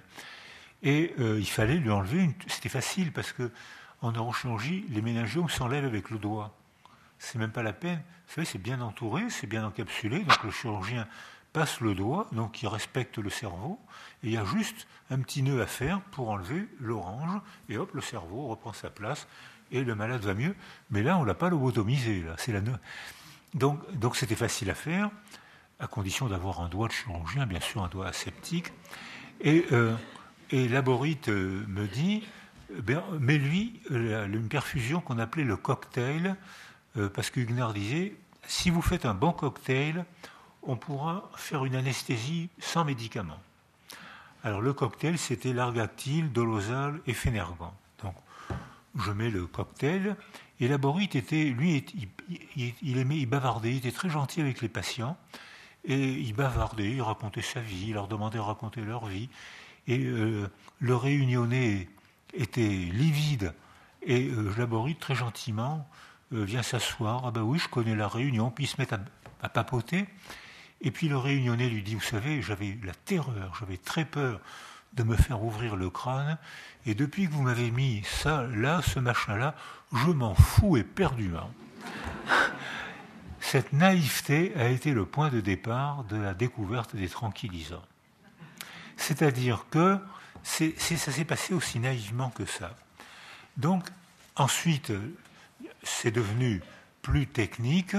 Et ensuite, alors là, je me suis dit, bon, ben là, j'ai envie de faire psychiatrie, parce que, euh, en choisissant psychiatrie, euh, dans ces conditions-là, en donnant du largactyle aux patients, on disait les pensionnaires, voilà, on disait les pensionnaires, euh, en leur donnant du largactyle, ça ne les guérissait pas mais ils souffraient moins parce qu'ils étaient engourdis. on a cru que c'était un traitement, ce n'était pas un traitement, c'était un soulagement. On donne de la morphine aux cancéreux, la morphine ne guérit pas le cancer. Donc on soulageait les gens, mais bien sûr on ne les guérissait pas, mais soulageant les gens artificiellement, on découvrait que c'était des êtres humains, on osait parler avec eux, on n'avait plus peur d'eux, et paradoxalement, le largactyle chimique a permis à la psychanalyse d'entrer dans les hôpitaux et d'établir des liens avec les patients. On est en pleine découverte sérendipiteuse. Hein, vous savez, la sérendipité, c'est-à-dire que euh, Christophe Colomb va chercher, va faire euh, ses marchés, ses courses à l'épicerie du, coin en Asie et il, se trompe de côté, il découvre euh, les Amériques. Donc voilà, ça c'est des découvertes sérendipiteuses. Eh bien voilà, la médecine est faite de découvertes sérendipiteuses. Et là, j'ai eu quelques années magnifiques qui ont été les, années glorieuses de la psychiatrie. On a surestimé les médicaments. On soulage parfois avec les médicaments, on ne guérit pas. C'est la, la, relation humaine et c'est le travail de la parole et de la conscience qui guérissent. Mais les médicaments peuvent soulager à condition qu'on accepte l'idée que d'en donner le moins possible et le moins longtemps possible. Et on a ouvert les hôpitaux, on a surestimé la psychanalyse, qui est un grand progrès culturel et dans la relation de soins. Donc merci la psychanalyse mais pas merci quand la psychanalyse s'est transformée en dogme et a voulu prendre le pouvoir dans toutes les universités. Donc, et ensuite, on a découvert, je vais arrêter là-dessus, euh, j'ai été invité par les Bovici, par euh, des, des, grands noms de ma discipline, et on bavardait, et je leur disais, oui d'accord, populationnellement. C'est vrai que quand les enfants sont massacrés par la guerre, par la famille, par l'agression sexuelle, par, euh, par la précarité sociale. Quand les enfants sont massacrés, c'est vrai que populationnellement, ils ont du mal à bien, bien se développer.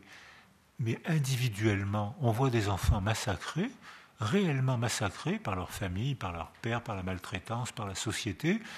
Et puis on voit que ils reprennent un développement et ils arrivent à devenir des adultes tout à fait épanouis, alors que non.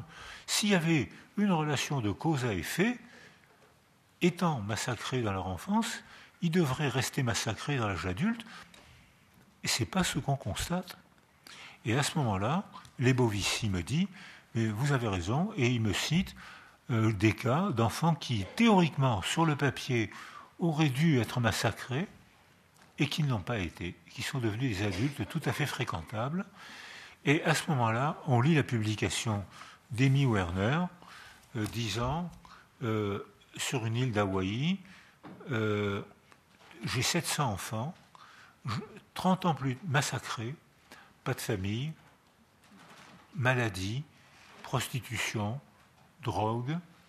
J'en retrouve 200, dit Amy Werner, qui est encore vivante, j'en retrouve 200 30 ans après, je les interroge, je fais des examens psychologiques et médicaux, 72% sont massacrés, mais le mystère, c'est que 28% ont appris à lire et à écrire sans école, ont appris un métier, ont fait un foyer, les tests psychologiques et les interrogatoires montrent qu'ils sont tout à fait équilibrés. Le mystère, c'est, et Michael Rutter avec qui on travaille actuellement, dit Mais le mystère est là.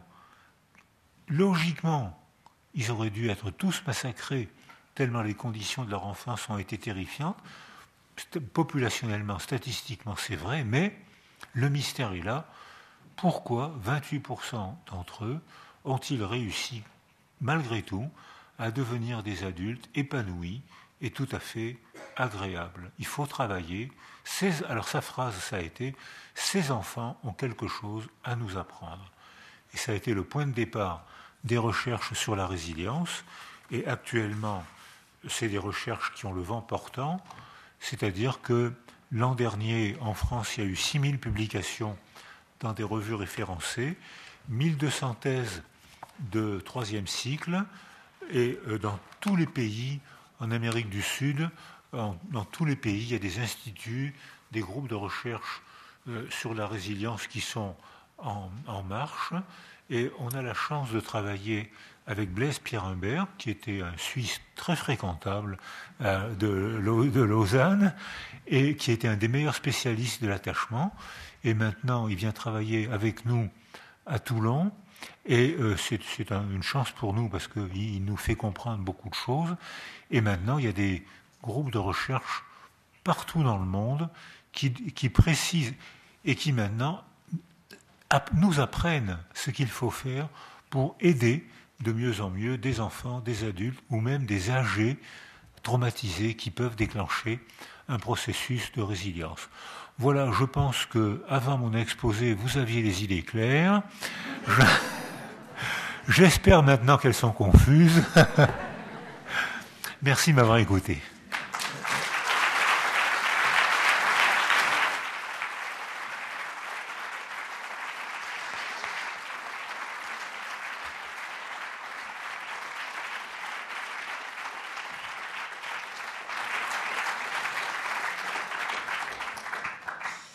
Merci de nous avoir perturbés. la parole est à maintenant au public. Il vous suffit de demander le micro pour ceux qui sont en haut. Je pourrais, si jamais, relayer la, question ou les questions.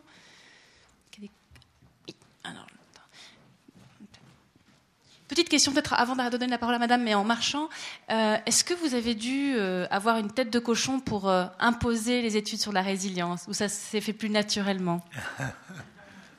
J'ai été agressé, bien sûr. J'ai été agressé, mais j'ai été agressé par des, gens qui se soumettaient à la doxa biologique, presque raciste. Ils sont de mauvaise qualité, ils ne pourront pas s'en sortir, ou ils ont des dégâts cérébraux qu'on ne peut pas récupérer. Par une doxa psychanalytique, mais non. Quand on a été un enfant maltraité, on deviendra un parent maltraitant.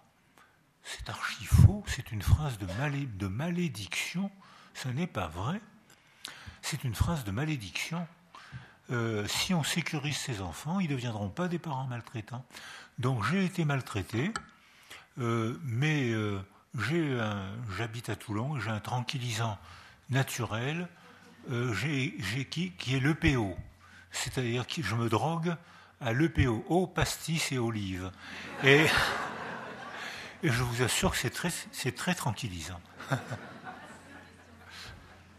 Oui, bonsoir. J'aurais deux questions une question par rapport euh, à la question de fond, comment est possible l'horreur et en pensant aux nazis, est-ce que vous pensez que l'éducation des petits Allemands qui sont devenus des nazis, une éducation euh, très rude, très euh, stram, on dit ici, hein, est-ce que ça peut avoir une influence sur le fait que, hum, une fois hommes, ces gens n'ont pas pu avoir une tête de cochon, comme, comme vous dites?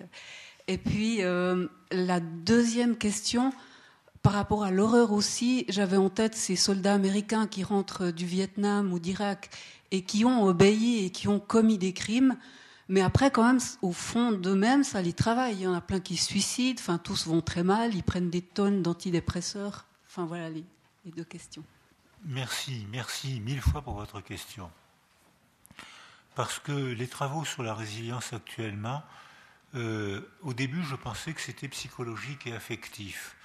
Et maintenant, les chapitres qui s'ouvrent sur la résilience sont biologiques et culturels.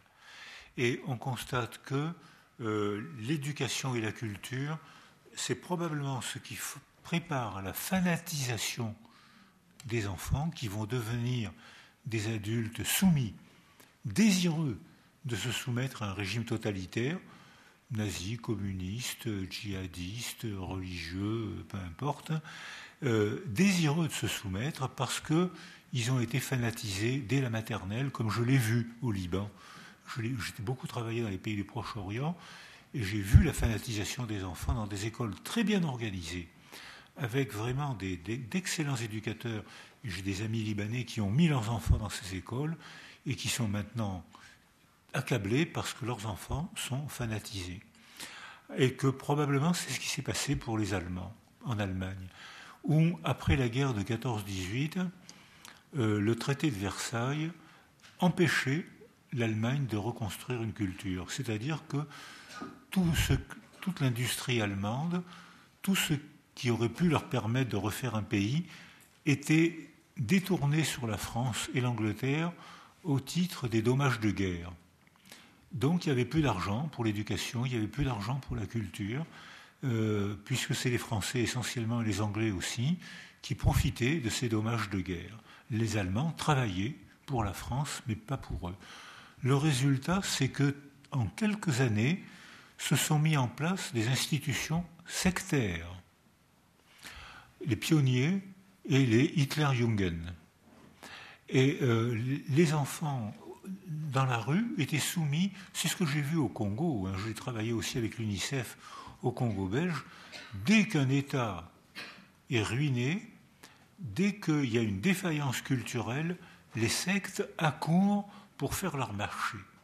Et quand on est en désespoir culturel ou en désespoir existentiel, on s'accroche à tout ce qui flotte, même si c'est quelque chose d'absurde et de criminel.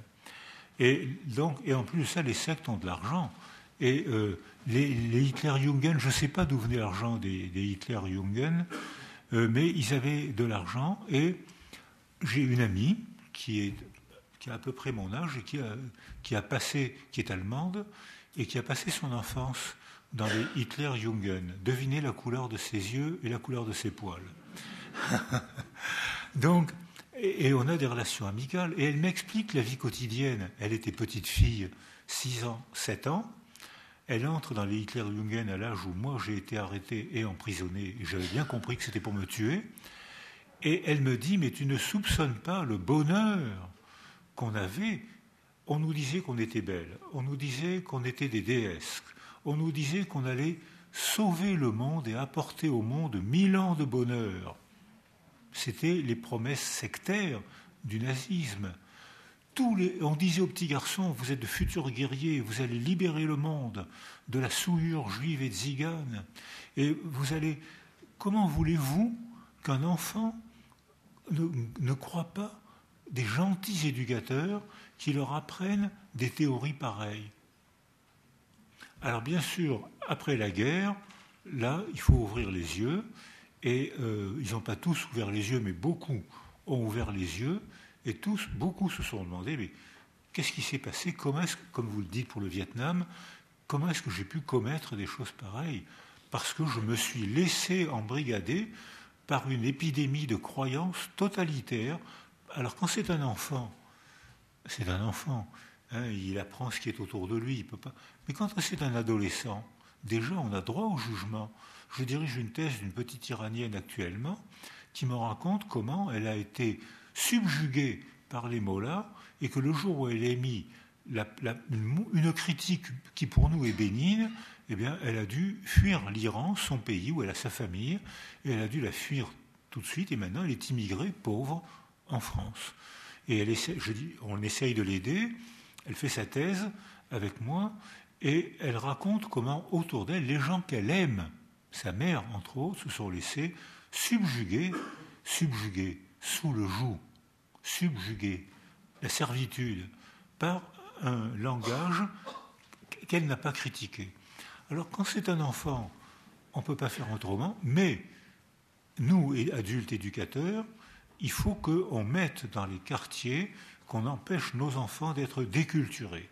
C'est-à-dire qu'il faut qu'on mette dans les quartiers des gens de théâtre, des gens de cinéma, des éducateurs, des footballeurs, des philosophes qui iront poser des questions aux enfants.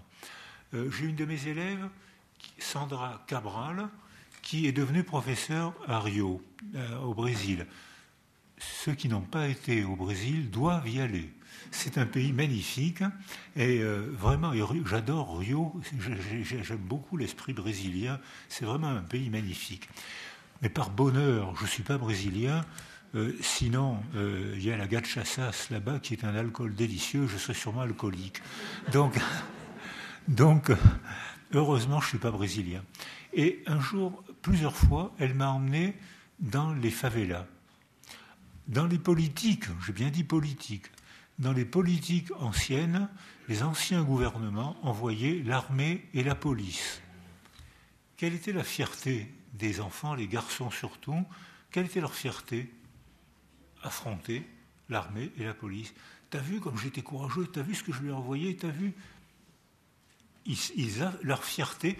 Et les femmes méprisaient un garçon qui n'affrontait pas l'armée ou la police. Hein, comme je l'ai entendu dans les pays en guerre, où j'ai travaillé en territoire palestinien, j'ai j'ai enseigné à Birzet, Ramallah, j'ai dirigé des thèses palestiniennes, et les mères méprisent un garçon qui n'est pas bagarreur.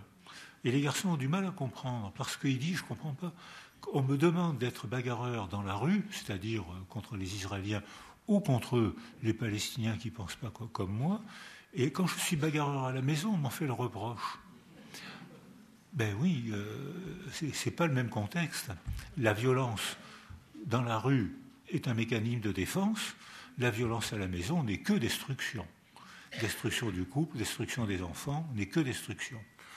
Alors, je l'accompagne dans les favelas et le gouvernement change de politique éducative, comme vous l'avez dit, et j'ai accompagné des danseurs, des guitaristes, euh, un philosophe euh, et euh, un, footballeur dans les favelas. Presque aussitôt, les enfants changent de comportement. Est-ce que vous connaissez un petit garçon capable de résister à un footballeur? Moi, j'en connais pas. Est-ce que vous connaissez une fille capable de résister à un guitariste ou à un chanteur?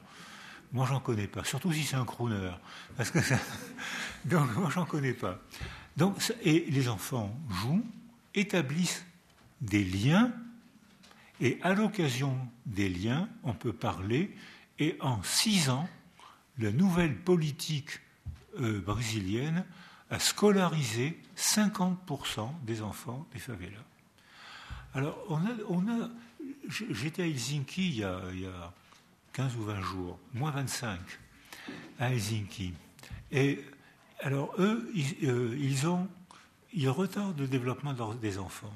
C'est-à-dire que euh, il faut que l'enfant prenne confiance en lui et ils retardent le développement.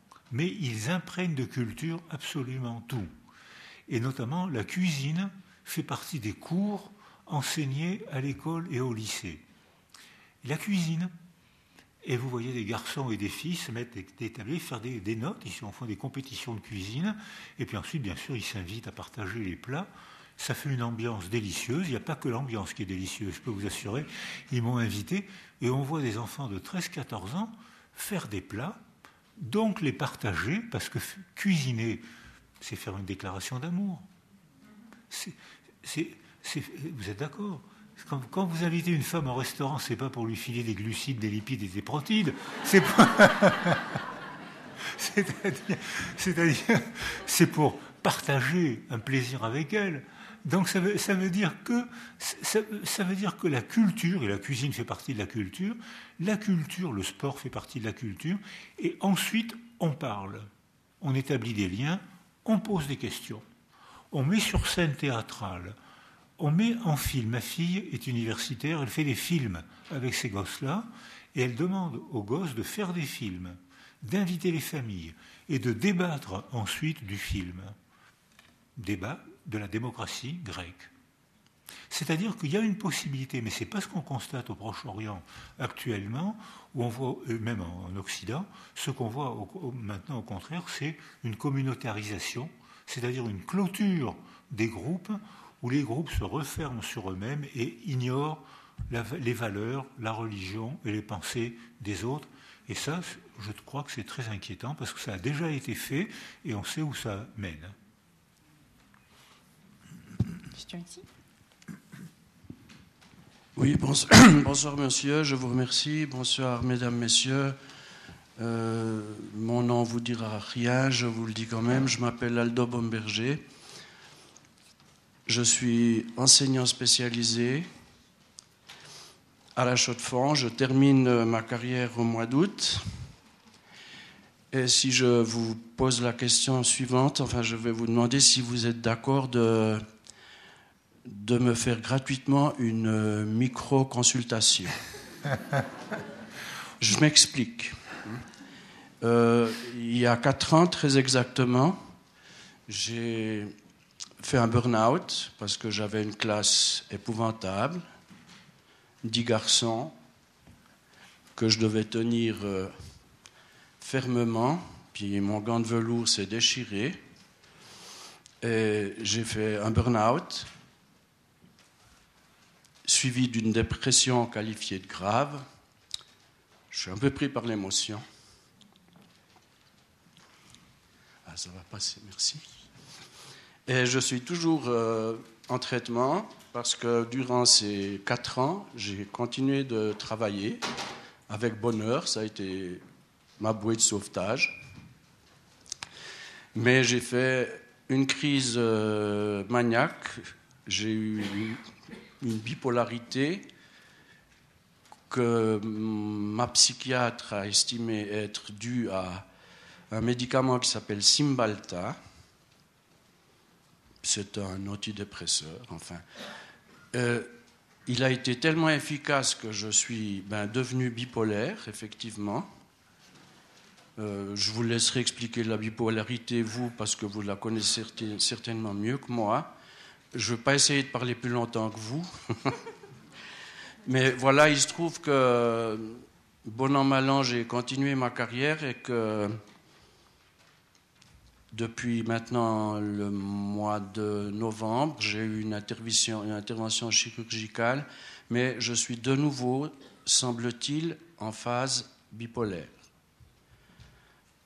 Et j'ai lu quelques bouquins, et puis il semble que on est bipolaire, c'est-à-dire NAI circonflexe hmm?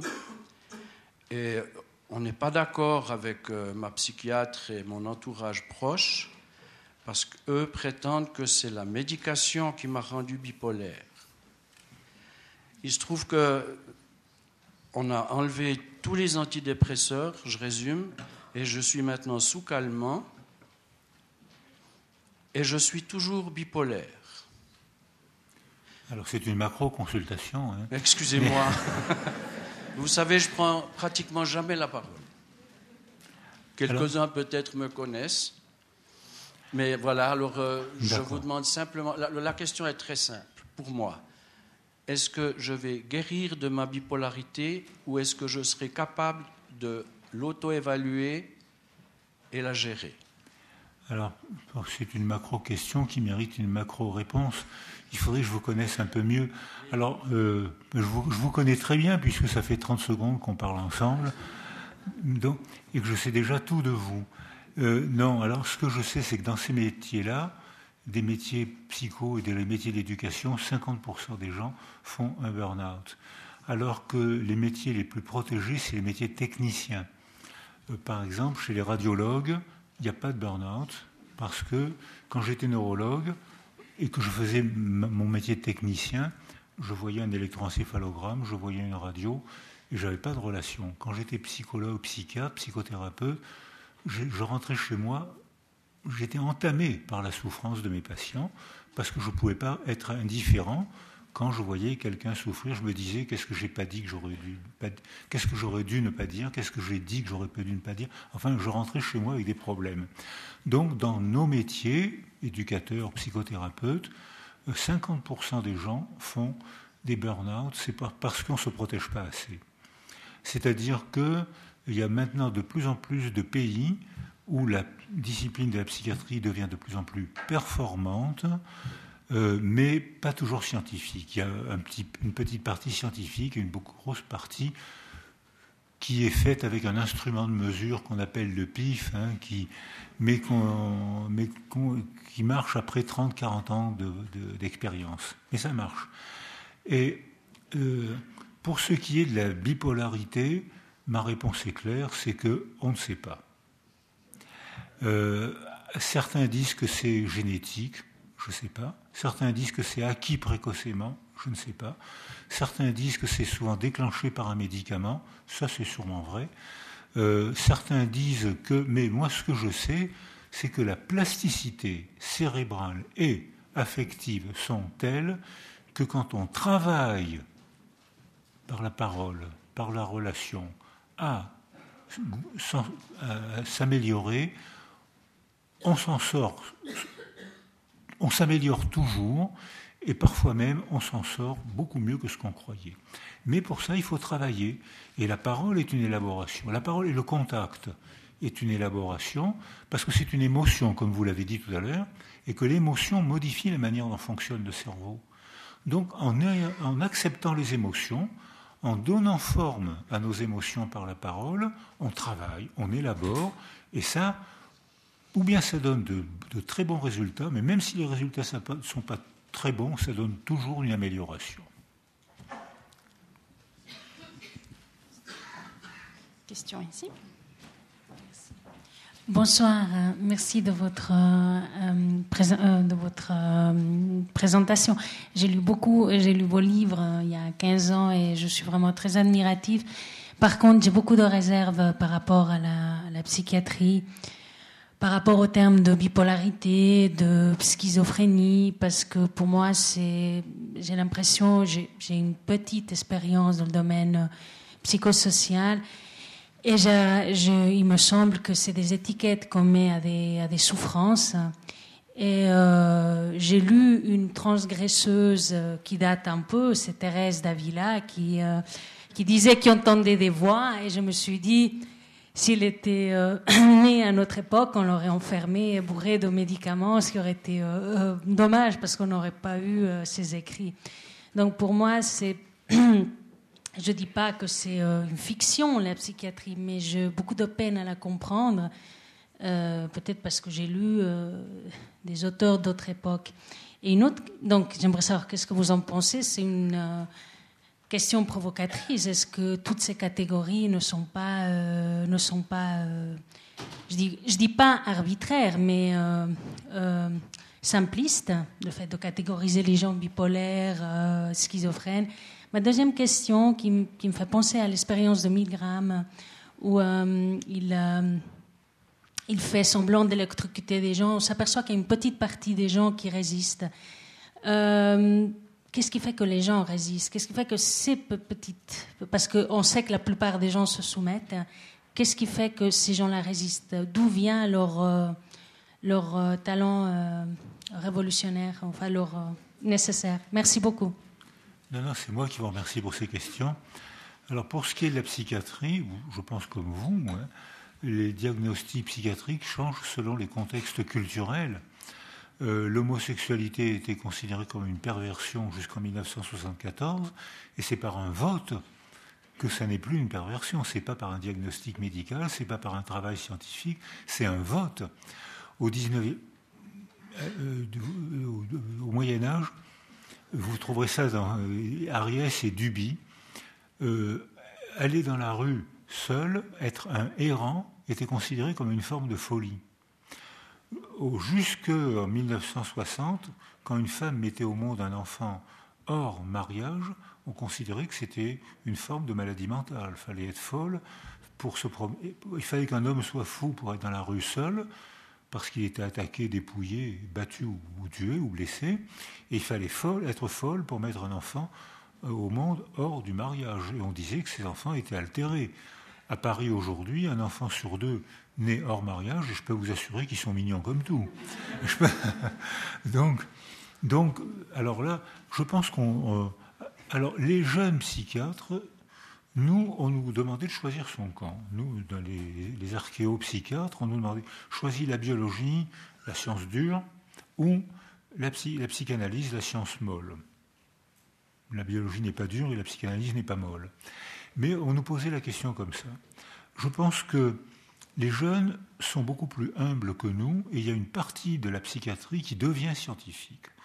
Euh, sauf que maintenant, on pense le cerveau de manière totalement différente et que le cerveau, maintenant, est pensé non plus dans sa boîte crânienne coupée du monde, mais il est pensé comme en tant qu'organe de la relation. On peut modifier notre cerveau en modifiant notre relation. Alors, on peut. Moi, j'étais, je crois, un des premiers à faire des manifestations qu'on appelait des antipsychiatres. Ça serait plus possible pour les jeunes aujourd'hui, tellement l'administration devient, dangereuse. Euh, euh, j'avais une expérience de six mois en psychiatrie, donc je savais tout. à cette, époque-là, on me posait des questions, je répondais. Aujourd'hui, je doute, je réponds moins. Mais après six mois de psychiatrie, je savais tout. Et euh, on, voit Vol au-dessus d'un nid de coucou. Et avec Henri Boutillier, qui était un élève de Henriet, il dit Mais je connais un bateau, Noah Noah, au point de vue biblique, ça s'appelait Noah, c'est quand même pas mal. Hein partir en bateau sur un bateau qui s'appelle Noah. Et il me dit, oh, si tu veux, j'ai un peu d'argent, on loue le bateau avec le skipper et l'équipage, et tu pars naviguer avec des schizophrènes, on les appelait comme ça. Heureux. Je dis d'accord, marché conclu. Euh, on part naviguer, on prend donc sept patients baptisés, étiquetés schizophrènes, sept soignants, éducateurs et infirmiers, et sept marins, c'est un grand bateau. Et je pars avec un interne qui faisait avec deux internes dont un faisait sa thèse. Et euh, moi, je, je, vais à l'INSERM et on fait une observation scientifique sur les interactions dans un espace contraint, comme dans un laboratoire. Sauf que là, ce n'était pas un laboratoire, c'était un bateau. Mais l'espace était contraint. Et j'ai été bouleversé toute ma vie par cette expérience vécue, pas expérience scientifique, mais vécue. C'est que sur les sept patients, il y en a trois qui ne sont plus jamais rentrés à l'hôpital psychiatrique et qui vont très bien euh, et, notamment une avec qui je m'entendais très bien. Elle était sympa. Puis un jour, on, va Saint-Tropez et elle se promène et il y a un gars qui bavarde avec elle. Elle lui dit Ben non, moi je viens de l'hôpital psychiatrique de Pierrefeu, mais qu'est-ce que tu fais là-dedans? Euh, Viens, moi j'ai une maison euh, dans les vignes. viens, je vais t'apprendre mon métier. Et il y a quelques mois, je l'ai revue sur le port de Saint-Tropez. Elle fait des photographies, de, elle envoie des cartes postales à Taïwan, je crois, ou euh, un pays d'Asie, où on lui fabrique un chevalet, on dessine, et elle, elle se met sur le port de Saint-Tropez, elle colorie, et elle vend hors de prix les, les tableaux qui ont été dessinés à Saint-Tropez. Bon, ben, elle gagne sa vie comme ça. Et je ne garantis pas l'authenticité des tableaux, mais bon, elle gagne sa vie comme ça elle est heureuse, elle ne prend plus un seul médicament, elle est heureuse, elle va très bien. Euh, deux, autres patients, euh, alors il y en avait un que les infirmiers et les médecins voulaient faire sortir parce qu'ils disaient il est très bien. Il va très bien, il n'a plus rien à faire à l'hôpital psychiatrique. Il ne faut pas oublier que maintenant, quand même, la psychiatrie, même si ce que vous dites est vrai, je partage, 50% des gens baptisés schizophrènes quittent l'hôpital psychiatrique sans jamais y remettre les pieds et sans plus jamais prendre de médicaments c'est pas rien. Avant, c'était 8%. Maintenant, c'est 50%. Il y a encore des progrès à faire, mais enfin, la courbe est montante. Et je pars me promener sur les plages du Lavandou. C'était le printemps. Et il y avait des baigneuses, les seins à l'air. Et euh, je pars avec des patients étiquetés schizophrènes. Et puis, ils sont intéressés par ces baigneuses, seins à l'air. Euh, et ils vont mettre leur nez au ras des seins. Alors, les, patients, les, dames, les dames étaient un peu gênées, puis il y en a une qui se fâche et qui dit Mais arrêtez un peu, je vais appeler la police. Et il y en a un, patient qui dit oh, complètement égal, on est schizophrène, on n'ira pas en prison. donc, oui. Et euh, il y en a donc trois qui vivent à l'extérieur, qui vont très bien, totalement libéré de la psychiatrie. Celui, alors en revanche, il y en avait un qui paraissait très bien et qui, on lui, il était moniteur de voile et le bateau était magnifique. Et à un moment, le skipper lui donne à gouverner. Et il prend les, il était moniteur de voile, c'est son métier. Donc il prend, c'était une, une, barre à roues, il prend la barre et on se rend compte qu'il ne pouvait pas. Il ne savait plus gouverner un bateau parce que quand il tournait la tête à gauche, il tournait les mains en même temps donc le bateau, lui, il ne comprenait pas. Donc il ne pouvait plus euh, gouverner un bateau. Et en vivant avec lui, on s'est rendu compte qu'il ne pouvait pas vivre seul. Il était parfaitement adapté, maladivement adapté au mur de l'asile où il paraissait normal. Dès qu'il redevenait dans la rue, dans la vie quotidienne où il y a tout le temps des problèmes à résoudre, on découvrit qu'il ne pouvait pas vivre autonome. Donc ce que vous dites est vrai, à condition de relativiser. Les jeunes psychiatres m'enchantent euh, parce qu'il y a une partie très intéressante. Par exemple, euh, ils réduisent le diagnostic de schizophrénie avec des signes de plus en plus durs à observer.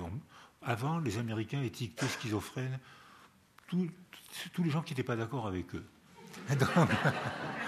donc, maintenant, il y a des critères cliniques qui ne sont pas parfaits, mais qui sont plus fiables.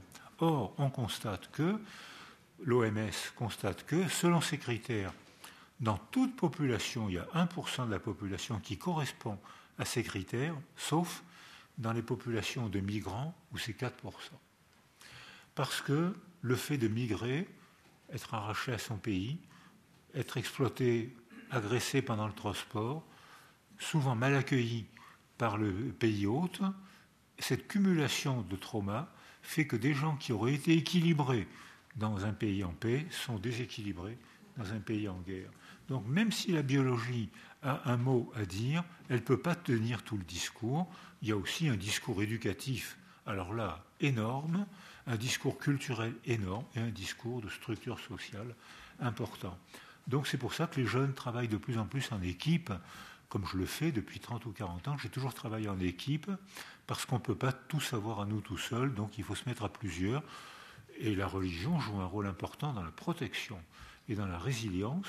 On sait que toutes les religions sont un effet protecteur en cas de traumatisme. Maintenant, on sait l'évaluer, et pas populationnellement, psychologiquement. On sait évaluer. La religion a un effet protecteur à condition de ne pas dériver vers le fanatisme, qui est une forme, qui est un, régime, un, langage totalitaire qui mène à la guerre de religion. Mais si on a une religion ouverte, comme on dit, euh, à ce moment-là, c'est un mécanisme de protection. Il n'y a pas une seule culture humaine sans religion, donc la religion fait partie de la condition humaine, donc c'est nécessaire et donc respectable, mais pas le fanatisme. Peut-être quelqu'un d'autre, peut-être non. non. Est-ce qu'il y a encore une dernière question, peut-être? Ok. Alors tout derrière, ça sera, ça sera la dernière.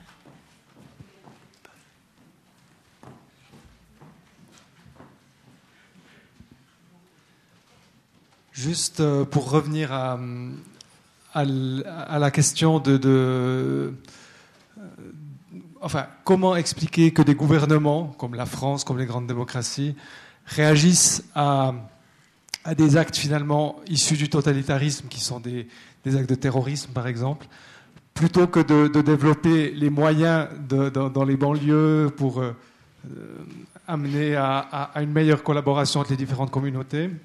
Comment expliquer que ces, ces gouvernements euh, donnent encore plus de, de, moyens dans la violence et dans la, dans la répression et dans la. Dans la dans, voilà.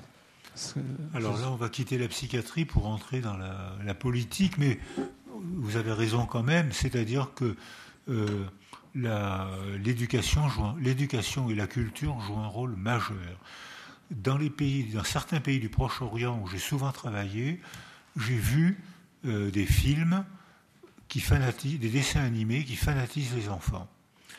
J'ai vu des. On, on apprend la fanatisation aux enfants comme les Français l'apprenaient contre les Boches. L'école française fanatisait les petits Français en leur disant on va récupérer l'Alsace et la Lorraine, les Boches ne comprennent rien, c'est bien de les tuer on, apprenait ça dans les écoles françaises. Hein. Donc on n'a pas été mieux. Mais ce que j'ai vu au Proche-Orient, c'est ça. Alors bien sûr, l'ennemi, c'est les juifs, les Américains et euh, le, le, musulman qui n'a pas le même islam que moi. Alors la fanatisation commence dès l'âge de 5 ans. J'ai vu des gosses mignons comme tout, des éducateurs comme dans l'Allemagne euh, ou comme dans la France, dans, les autres deux guerres, fanatiser les enfants. J'ai vu euh, des, dans des instants où il y a un régime totalitaire qui impose un seul discours, on on prépare la guerre. Parce que la mort de l'autre devient une promotion. C'est alors on peut lutter contre ça euh, par la culture et par l'art, comme cherchent à le faire beaucoup de gens dans les pays du Proche-Orient. Quant aux terroristes français, c'est, c'est des gogos, c'est des pigeons qui se sont fait exploiter par des sectes. Le CNRS a publié il n'y a pas longtemps une enquête sur ces enfants, ces adolescents. 40% de ce qu'on appelle en France les djihadistes français, il y en a 8300 qui sont repérés par la police. Sur les 8300, il y en a 100 qui sont psychopathes. 100. Et pour moi, la psychopathie n'est pas une maladie mentale, c'est un trouble de l'éducation, c'est une privation éducative. c'est pas un trouble mental. C'est-à-dire c'est des troubles mentaux par carence éducative et carence affective. Donc c'est n'est pas une maladie au sens, c'est pas du tout, ça n'a rien à voir avec la maladie. Sur les 8200 restants, 40% sont des gosses de, de familles sans Dieu, d'athées, euh, de gentils parents qui sont stupéfaits de voir leurs enfants euh, euh, se convertir à l'islam. Mais ils ne savent pas ce qu'est l'islam. Ils ne sont pas convertis à l'islam, ils sont pigeonnés, ils ne sont pas musulmans, ils ont été pigeonnés, ils n'ont rien étudié. On leur a demandé de faire des, mots magiques, ils ne savent rien de l'islam, mais ils sont transformés en bombes à bon marché pour faire des attentats. 40% sont des enfants de musulmans, de gentilles familles musulmanes qui n'ont qu'une idée en tête, s'intégrer, apprendre la langue, les coutumes et travailler dans le pays hôte, et qui sont malheureux et stupéfaits de voir leurs enfants euh, connaître cette dérive et se faire pigeonner aussi. 20% sont des enfants de chrétiens, souvent de chrétiens très chrétiens, et il y a même 1% de juifs qui se laissent embarquer dans cette, tragédie ces gens-là sont, pigeonnés. Euh, j'étais à Munich le jour de l'attentat euh, du Bataclan.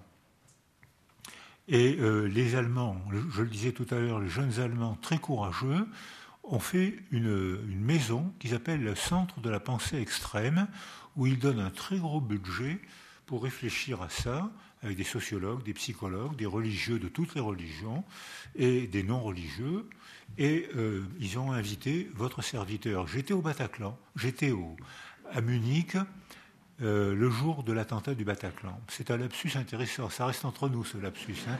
Sinon, ça va me coûter une fortune avec mon psychanalyste encore. Donc, et je n'ai pas compris tout de suite ce qui se passait. Le lendemain, dans les rues, il y avait des manifestations de Pegida c'est-à-dire ce groupe de néo-nazis qui voulait casser de l'arabe. C'est-à-dire qu'on avait instantanément ces gosses pigeonnés, qui ne sont pas musulmans, on leur a fait croire qu'ils étaient musulmans parce qu'ils avaient fait des gestes, ils avaient dit des mots magiques, on fait ça dans les sectes, ils ne savent rien de l'islam, et ils ont été pigeonnés, ils ont commis un attentat, ils ont provoqué un racisme anti-arabe le lendemain. Donc c'est une, courbe, c'est une, spirale volontaire, politique, intentionnelle, qui est organisée par des gens très riches, probablement de, certains pays du Proche-Orient, où l'argent coule à flot dans les pays du Proche-Orient. Argent américain, argent européen, argent français, argent du pétrole, argent de la drogue qu'on leur achète. L'argent coule à flot, ne va pas au peuple ou très peu au peuple et reste dans la poche des dirigeants qui financent des armées de mercenaires que j'ai vues à tir, les armées du Hezbollah, des mercenaires du Hezbollah, c'est des professionnels de la guerre. Ils sont très bien, ils ont des armes modernes. Je les ai vus à tir, je les ai vus à Baalbek. Baalbek est une armée d'occupation. Je les ai vus les chars, je les ai vus les fusées sur les toits des HLM de façon à ce que les ripostes israéliennes détruisent les trois des HLM. Et toutes les caméras sont là et toutes les télévisions se font complices. Je les ai vus, ça. Donc il y a tout un mécanisme, euh, de, chaos, de radicalisation qui est mis en place, comme on l'a connu, dans les années 30 en Europe, où le communisme renforçait le fascisme, qui renforçait le communisme, jusqu'à la tragédie que vous connaissez. Ce sera le mot de la fin. Je vous remercie beaucoup, Boris Cyrulnik, de cette euh, conférence magnifique, de cette humanité qui traverse tous votre propos, cette, attention à l'autre. Et je crois que cette multiplicité des, regards à laquelle vous nous invitez, c'est une attention portée à l'autre, aux autres, quels qu'ils soient. Merci beaucoup à vous, merci beaucoup de votre participation. Et je crois qu'il y a des livres, si jamais, puis que M. Cyrulnik se prêtera à quelques dédicaces. Bonne fin de soirée à tous. Merci.